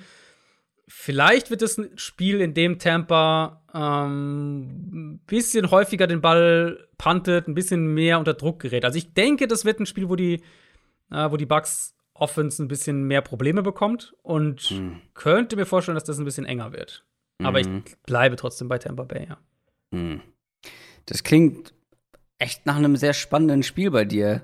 Ich bin da ein bisschen weiter weg, glaube ich, weil ich glaube grundsätzlich, dass das 4 und 2 bei den Saints, dieser 4 und 2 Rekord, das ist ein bisschen schmeichelhaft. Ähm, mhm. Das wäre mein anderes overperforming Team gewesen. Ähm, ich glaube, dass die nicht so gut sind, wie 4 und 2 aussieht. Und ich glaube, dass die Bucks das beweisen werden. Die Bucks sind auswärts 5 Punkte Favorit. Ich glaube, ja, das wird vielleicht enger über weite Strecken. Aber ich glaube, dass die Bucks das trotzdem souverän am Ende gewinnen werden. Ist halt immer noch ein Division-Spiel. Also die. Ja, die genau deswegen kann es auch, ja. Also genau, das kann, kann man in beide Richtungen natürlich argumentieren. Aber wir haben schon gesehen, dass die, ähm, dass die Saints Stephens dieser Bucks Offense mit Brady Probleme machen kann. Mhm. Ich, also wie gesagt, ich denke, dass, dass Tampa Bay das gewinnt, aber ich könnte mir vorstellen, dass es enger wird. Und äh, klar, also Michael Thomas ist natürlich ein riesen, riesen X-Faktor. Falls der jetzt irgendwie morgen zurückkommt. Ich rechne nicht damit, weil jetzt ist Mittwoch Nachmittag unserer Zeit ja, und wir haben noch nichts gehört. Es hieß ähm, doch irgendwann mal, dass er echt noch ein paar Wochen entfernt genau. davon ist, wieder zurückzukommen, als er hätte zurückkommen genau, dürfen. Genau, nur, nur, dass wir es mal erwähnt haben, falls es ja. am Donnerstag kommt, Michael Thomas ähm, trainiert wieder oder so, keine Ahnung. Aktuell, logischerweise, ist er noch nicht, äh, ist er noch gar nicht ähm, zurück beim Team. Insofern denke ich nicht, dass er spielt. Aber mhm. wie gesagt, das wäre für mich das Spiel, wo du sagst, let's go, James Winston. Entweder gewinnst du uns das Spiel oder du verlierst. Aber wenn wir das hier konservativ spielen, verlieren wir es auf jeden Fall. Sunday Night Game, Vikings gegen Cowboys. Das könnte wirklich ein unterhaltsames Spielchen werden. Beide kommen aus ihrer Bye Week. Die Cowboys hatten vorher fünf Siege in Folge, stehen 5 und 1. Die Vikings vorher zwei Siege, äh, stehen 3 und 3. Und ganz viel Star Power natürlich hier auf dem Feld. Zwei Offenses, die stark sein können. Zwei Defenses, die ganz okay sein können. Es gibt wirklich viele spannende Aspekte hier. Ähm, was ist für dich so das Matchup in diesem Spiel? Ha, das sind richtig viele, muss man wirklich sagen. Ich würde mhm. vielleicht anfangen mit. Lass uns mit der Vikings Defense, Vikings Front gegen die Cowboys Line anfangen. Weil du glaubst, dass die Vikings, wenn sie eine Chance haben wollen, hier ja. ähm, Zugriff finden könnten? Ja, weil eben, also Minnesotas Secondary ohne Patrick Peterson aktuell jetzt dann auch noch gegen eben diese, diese Cowboys Receiver, gegen dieses Passspiel gegen Dak Prescott. Das wird schwierig. Ähm, mhm. Auf der anderen Seite bekommen sie Michael Pierce in der Defensive Line zurück gegen eine Cowboys Line, die sowieso schon gut spielt und die wiederum Lyle Collins zurückbekommt, nach äh, der war ja suspendiert. Das heißt, du kriegst halt einerseits eine der besten Offensive Lines in der NFL aktuell gegen eine Vikings Front, die mit Pierce und, und Delvin Tomlinson zwei richtig gute Runstopper hat im Zentrum, plus eben Daniel Hunter und Everson Griffin als ein Pass Rush Duo, das dann gegen ein sehr gutes Tackle Duo spielt. Ähm, ich glaube, das wäre so, ich hatte vorhin gesagt, für, für Line-Enthusiasten Browns gegen Steelers wäre so der Tipp. Das hier wäre, ist vielleicht sogar auf Augenhöhe damit aktuell, zumindest nicht weit davon weg. Ich denke nicht, dass die Cowboys am Boden halt so dominant sein werden, wie wir das mhm. teilweise schon von ihnen gesehen haben. Problem für Minnesota wird dann eben sein, okay, wie sehr kannst du Prescott unter Druck setzen? Wie sehr bringst du ihn aus dem Konzept? Weil das ist im Moment echt richtig schwer, weil Prescott einfach auf einem unheimlich hohen Level spielt. Ja, ähm, trotzdem glaube ich, dass es für diese Vikings Defense schwierig wird. Ich glaube, dass die Vikings Offense liefern muss und diese Vikings Offense ist sehr inkonstant. Also nicht nur von Spiel zu Spiel, sondern auch, ähm, wie wir das jetzt schon häufiger gesehen haben, innerhalb eines Spiels. Da sehen wir mal die gute Seite und dann sehen wir wieder die nicht so gute Seite. Deswegen sind viele dieser Vikings-Spiele ja auch dann am Ende immer eng. Ähm, eigentlich ist doch aber ja alles da, um gegen eine vielleicht besser als erwartete Dallas Defense den Ball mhm. bewegen zu können. Ähm, jetzt habe ich den, das war ein zu komplizierter Satz, aber ich glaube, man weiß, was ich sagen will. Die Dallas Defense ist besser als erwartet, aber trotzdem sollten die Vikings die Bausteine haben, um denen auch wehtun zu können. Ja, ja, denke ich eigentlich schon. Also auch da natürlich ähm, Receiver gegen Secondary. Was ich hier ja. eben sagen würde, ist, dass Dallas am Boden verwundbar ist, also im Run-Game. Da sind sie auf jeden Fall anfälliger als, als ähm, also in der Front anfälliger als im Pass Rush. Das hört natürlich Mike Zimmer sehr gerne, aber auch generell, das ist, äh, das ist für die Vikings schon irgendwo wichtig, weil es so ein Teil ihrer Identität ist, den Ball eben auch laufen zu können. Und sie wollen halt auch den Ball laufen und sie werden es auch versuchen. Ähm, deswegen denke ich, das kann ein Schlüssel sein, dass wir sagen, okay, sie finden vielleicht so ein bisschen den Rhythmus mit Delvin Cook, mit dem Run-Game. Und dann die große Frage eben, wie viel Single-High-Coverage kriegen wir von den Cowboys, was ja immer noch so ein Stück weit äh, die, die Coverage-Schule von Dan Quinn ist. Vielleicht auch, weil er sagt, wir wollen das Run-Game der Vikings stoppen, wir, wir, wir äh, sind da ein bisschen wackeliger und das ist das, wo wir an ansetzen wollen. Weil dann öffnest du natürlich die Tür für das Play-Action-Pass-Spiel über die Mitte und, und 1 gegen 1 Matchups für die Wide Receiver. Und das ist das, wo die Vikings ja letztlich rein wollen. Und ich, ich kann mir vorstellen, dass der Plan für, für Minnesota funktionieren kann, eben, dass sie den Ball ganz gut laufen können und dass die Cowboys auch wirklich sagen, wir setzen einen Fokus drauf, hier den Run zu stoppen. Mhm. Und dass sie dann halt da erwischt werden dahinter.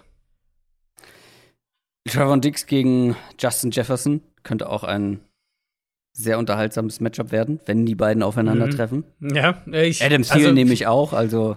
Ich meine, Trevor Dix hat natürlich ähm, Interception-mäßig ist er auf einem absurden Kurs, keine Frage, aber er lässt halt auch echt viel zu. Und Ballhawking Cornerback, so ja, mal Licht, mal Schatten. Gute Route Runner, die dann vielleicht noch mhm. so den Play-Action Double Move einbauen und dann tief gehen.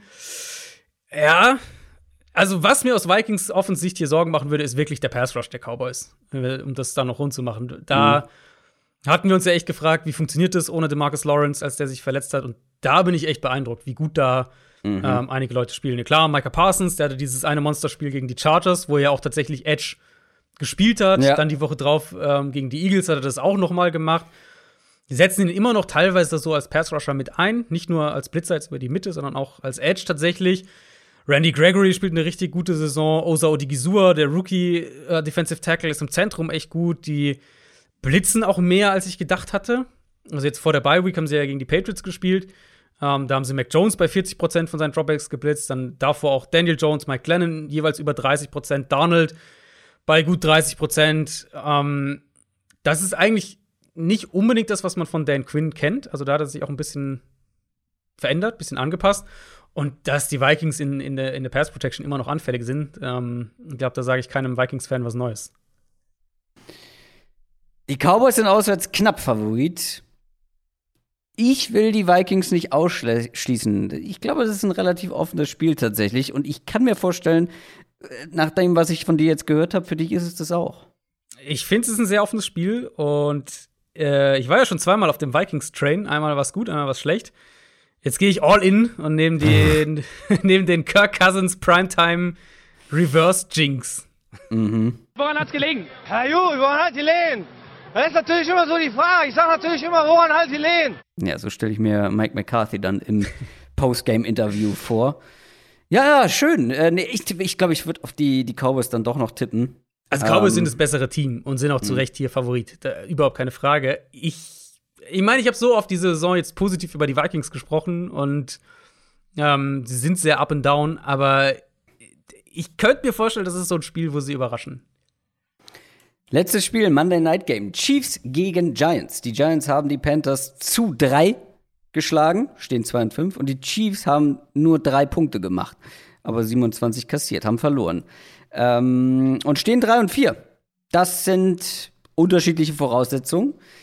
Und diese unterschiedlichen Voraussetzungen könnten zu falschen Annahmen führen, was dieses Matchup angeht. Zumindest hatte ich so das Gefühl, als ich so reingestartet bin in die Vorbereitung, da zuerst drauf geguckt habe und dann hinten raus musste ich aber zu einer ganz anderen Conclusion sozusagen kommen, aber dazu, dazu gleich mehr.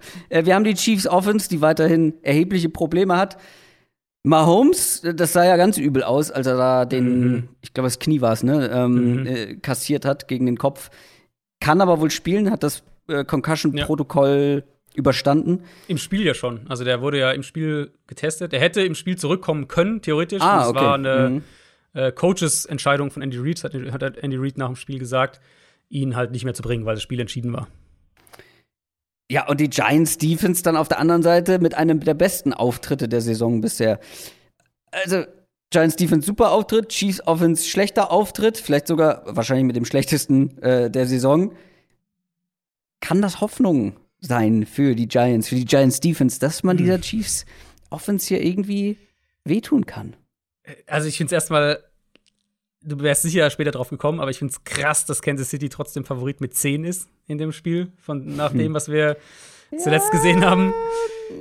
Ja, ich gehe da ein bisschen in eine andere Richtung, aber also ist schon deutlich, ja. Ich hätte es enger ja. erwartet, bei den Buchmachern ja. zumindest. Genau, ja. Ähm, also wir sind halt offiziell, um es mal von vorne vielleicht aufzudröseln, wir sind offiziell in der schlechtesten Phase der NFL-Karriere von Patrick Mahomes. Ja. Und ich denke, wir sind auch wirklich offiziell in Alarmstufe hellrot zumindest mal für Kansas City. Ja, ähm, na, ich glaube, ich bin noch Moment, bei Moment, Orange. Mit Blick auf den Schedule, weil Chiefs haben jetzt die Giants, mhm. danach die Packers, dann die Raiders mhm. und dann die Cowboys. Und mhm. an irgendeinem Punkt wird es halt einfach rechnerisch eng, noch in die Playoffs zu kommen. Wenn wir jetzt sagen, okay, mhm. Giants ist jetzt ein Pflichtsieg, das müssen sie gewinnen.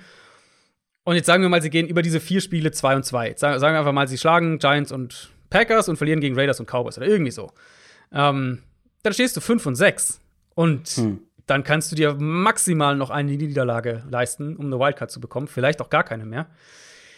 Was eben diese Offense angeht. Also, mein Argument bei den Chiefs war ja immer, dass die Offense auch eben gerade über die ersten vier Spiele der Saison so gut war, dass ich mir wenig Sorgen gemacht habe, weil ich mhm. davon ausgegangen bin, okay, die Defense, da wird es wieder ein bisschen besser laufen und dann haben sie irgendwie, keine Ahnung, die Nummer 25 Defense und die Nummer 1 Offense und passt bisschen hat sich die Defense ja sogar stabilisiert über die letzten Wochen. Immer noch schlecht, aber jetzt nicht mehr ganz so furchtbar wie die ersten vier Spiele.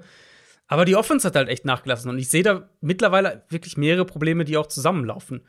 Das ist einmal Mahomes, der nicht gut spielt, weil er die Pocket zu schnell verlässt, weil er nicht gewillt ist, das Underneath-Game zu spielen, sondern weil er Sachen erzwingen will, weil er das Big Play sucht. Ähm, dann hat er halt auch mehr Pech. Das kommt auch mit dazu, was die Turnover angeht. Also ja, er hat auch ein paar Turnover, die waren richtig bitter und gehen einfach auf ihn. Aber er hatte halt auch die Dinger, wo er den Ball eigentlich gut platziert und dann lässt Tyreek Hill irgendwie den Ball durchrutschen und oder der Abpreller landet irgendwie beim Verteidiger, solche Sachen. Generell, Kansas City kann den Ball immer noch bewegen, mhm. aber hat halt diese Turnover gerade tief in der gegnerischen Hälfte, die sie halt konstant Punkte einfach kosten. Und dann wäre so mein letzter Punkt, die Offense fehlt halt so ein bisschen im Moment mh, der, der schematische Floor, so das, worauf sie zurückfallen. Andy Reid sucht das teilweise so ein bisschen im Run-Game in manchen Spielen hinter der Offensive Line, was aber, finde ich, auch nicht der richtige Weg ist. Das greift natürlich auch zusammen mit Mahomes selbst, weil mhm. wenn diese, diese kurzen Plays da wären, wo du sagst, okay, du holst bei First Down 6 Yard Pass und so weiter und, und, und bei Second Down dann 5 Yard Pass und bewegst den Ball halt langsam, ähm, aber kontinuierlich das Feld runter, die lässt er halt oft liegen, weil er das Big Play sucht und bestimmt ne, auch, weil er das Gefühl hat, irgendwie seine eigene Defense kompensieren zu müssen. Ähm, Im Moment geht halt irgendwie alles schief, was so ein bisschen schief gehen kann für Kansas City und die müssen einen Weg daraus finden, das ist klar. Ich denke, es liegt in erster Linie bei Mahomes und bei Andy Reid, um den Weg daraus zu finden. Aber es ist halt nicht mehr so, dass ich sage, das ist so ein No-Brainer, das, das kriegen die schon hin und das passt. Sie sollten es eigentlich hinkriegen, aber ja, irgendwie so die, die Phase, wo man sagt, das werden sie schon wieder fixen, finde ich, ist halt auch so ein bisschen. Also irgendwann muss es halt passieren und bisher passiert es nicht. Ja, ich, ja, das. Ich glaube schon, dass sie, dass wir so eine Art Bounceback erleben werden. Klar, diese Verunsicherung wirst du nicht von heute auf morgen abstellen können. Aber ich glaube, die Turnover werden sich einfach wieder fangen und diese G äh, Giants Defense sah halt bis letzte Woche wirklich gar nicht gut aus konnten gut Druck machen. Die Chiefs O-Line ist ein bisschen besser als ähm, die der Panthers.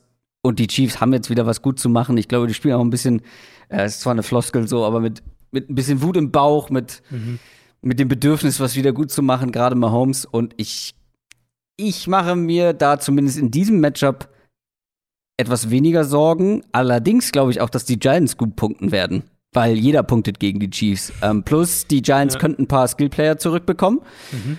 Ähm, also ich weiß jetzt bei manchen nicht, wie der aktuellste Stand von heute, von Mittwoch ist, aber Barclay, Golladay, Tony, Shepard, alle zumindest äh, im entferntesten Sinne möglich, fraglich für dieses Spiel. Und Barclay gegen die Chiefs Run Defense würde ich schon ganz gerne sehen. ja, ähm, also das war jetzt auch mehr so auf die Chiefs Offense generell, den Zustand aktuell bezogen. Ich glaube ja. auch, dass sie in dem Spiel punkten können. Ähm, Giants haben ja auch Triple Peppers verloren, ihren Safety, der auf IR gegangen ist. Das vielleicht noch eine Info zu dem Spiel. Ja, äh, die Chiefs Defense ist immer noch nicht gut, wie gesagt. Und die Giants Offense war jetzt wieder besser gegen eine Panthers Defense, die gut ist. Mit viel Kurzpassspiel hat funktioniert. Ähm, ja, die O-Line ist auf jeden Fall immer noch angreifbar für New York. Aber wie sicher sind wir, dass Kansas City das nutzen kann? Ähm, Barkley denke ich nicht diese Woche. Ich glaube, Barkley kommt noch zu früh. Aber Darius Tony könnte zurückkommen. Das könnte echt ein Problem werden für Kansas City. Und, und Daniel Jones, der hat jetzt ein schlechtes Spiel gegen die Rams, wo er ja auch quasi keine Waffen mehr hatte. Mhm. Ansonsten bleibe ich dabei, dass der eine gute Saison spielt. Und das war jetzt auch gegen Carolina absolut in Ordnung. Wie gesagt, die deutlich bessere Defense haben als Kansas City. Mhm, insofern gehe ich eigentlich davon aus, dass der hier auch gut spielen wird. Und, und also gerade wenn, wenn Tony und vielleicht noch ein anderer, ein anderer Receiver zurückkommen, das wird dann wieder sehr unangenehm für die Chiefs. Da bin ich mir relativ sicher. Trotzdem glaube ich, dass man so ein bisschen ein falsches Bild von diesem Duell hat. Ähm, deswegen hat es mich auch gewundert, dass die Chiefs mit zehn Favorit sind, weil ich dachte, das wird ein bisschen enger bei den Buchmachern ausgelegt, weil, wie wir schon gesagt haben, beide können punkten. Trotzdem spricht für mich wirklich sehr wenig dafür, dass die Giants hier wirklich ja. ernstzunehmende Chancen haben. Ja, sie werden den Ball bewegen können. Aber ja, sie werden auch gegen diese Chiefs Offense, die, ich glaube, da ist man halt ein bisschen Recency Bias, weil die Chiefs Offense halt so wahnsinnig schlecht aussah. Und man jetzt glaubt, ah, das geht dann vielleicht so weiter. Und das glaube ich halt einfach nicht. Ich hätte halt, ich glaube, ich wäre eher halt so Richtung vielleicht acht Punkte gegangen. Ja. Also zehn finde ich halt schon. Ich würde, wenn, wenn du jetzt sagen würdest, du musst auf ein Team Geld setzen, dann würde ich hier auf die Giants setzen. Mit minus zehn. Weil ich denke nicht, dass Kansas City das Spiel mit zehn Punkten Abstand gewinnt. Also dafür traue ich der Defense auf, in erster Linie nicht genug zu. Ähm, und von der Offense will ich das halt erstmal wieder sehen, dass Mahomes besser spielt, dass sie einen Rhythmus findet und so weiter. Deswegen wäre dann mal da mein Ansatz eher zu sagen, okay, das, ich denke schon, dass Kansas City das gewinnt, aber vielleicht halt eher, weiß nicht, 30, 24 oder irgendwas so in der Kategorie.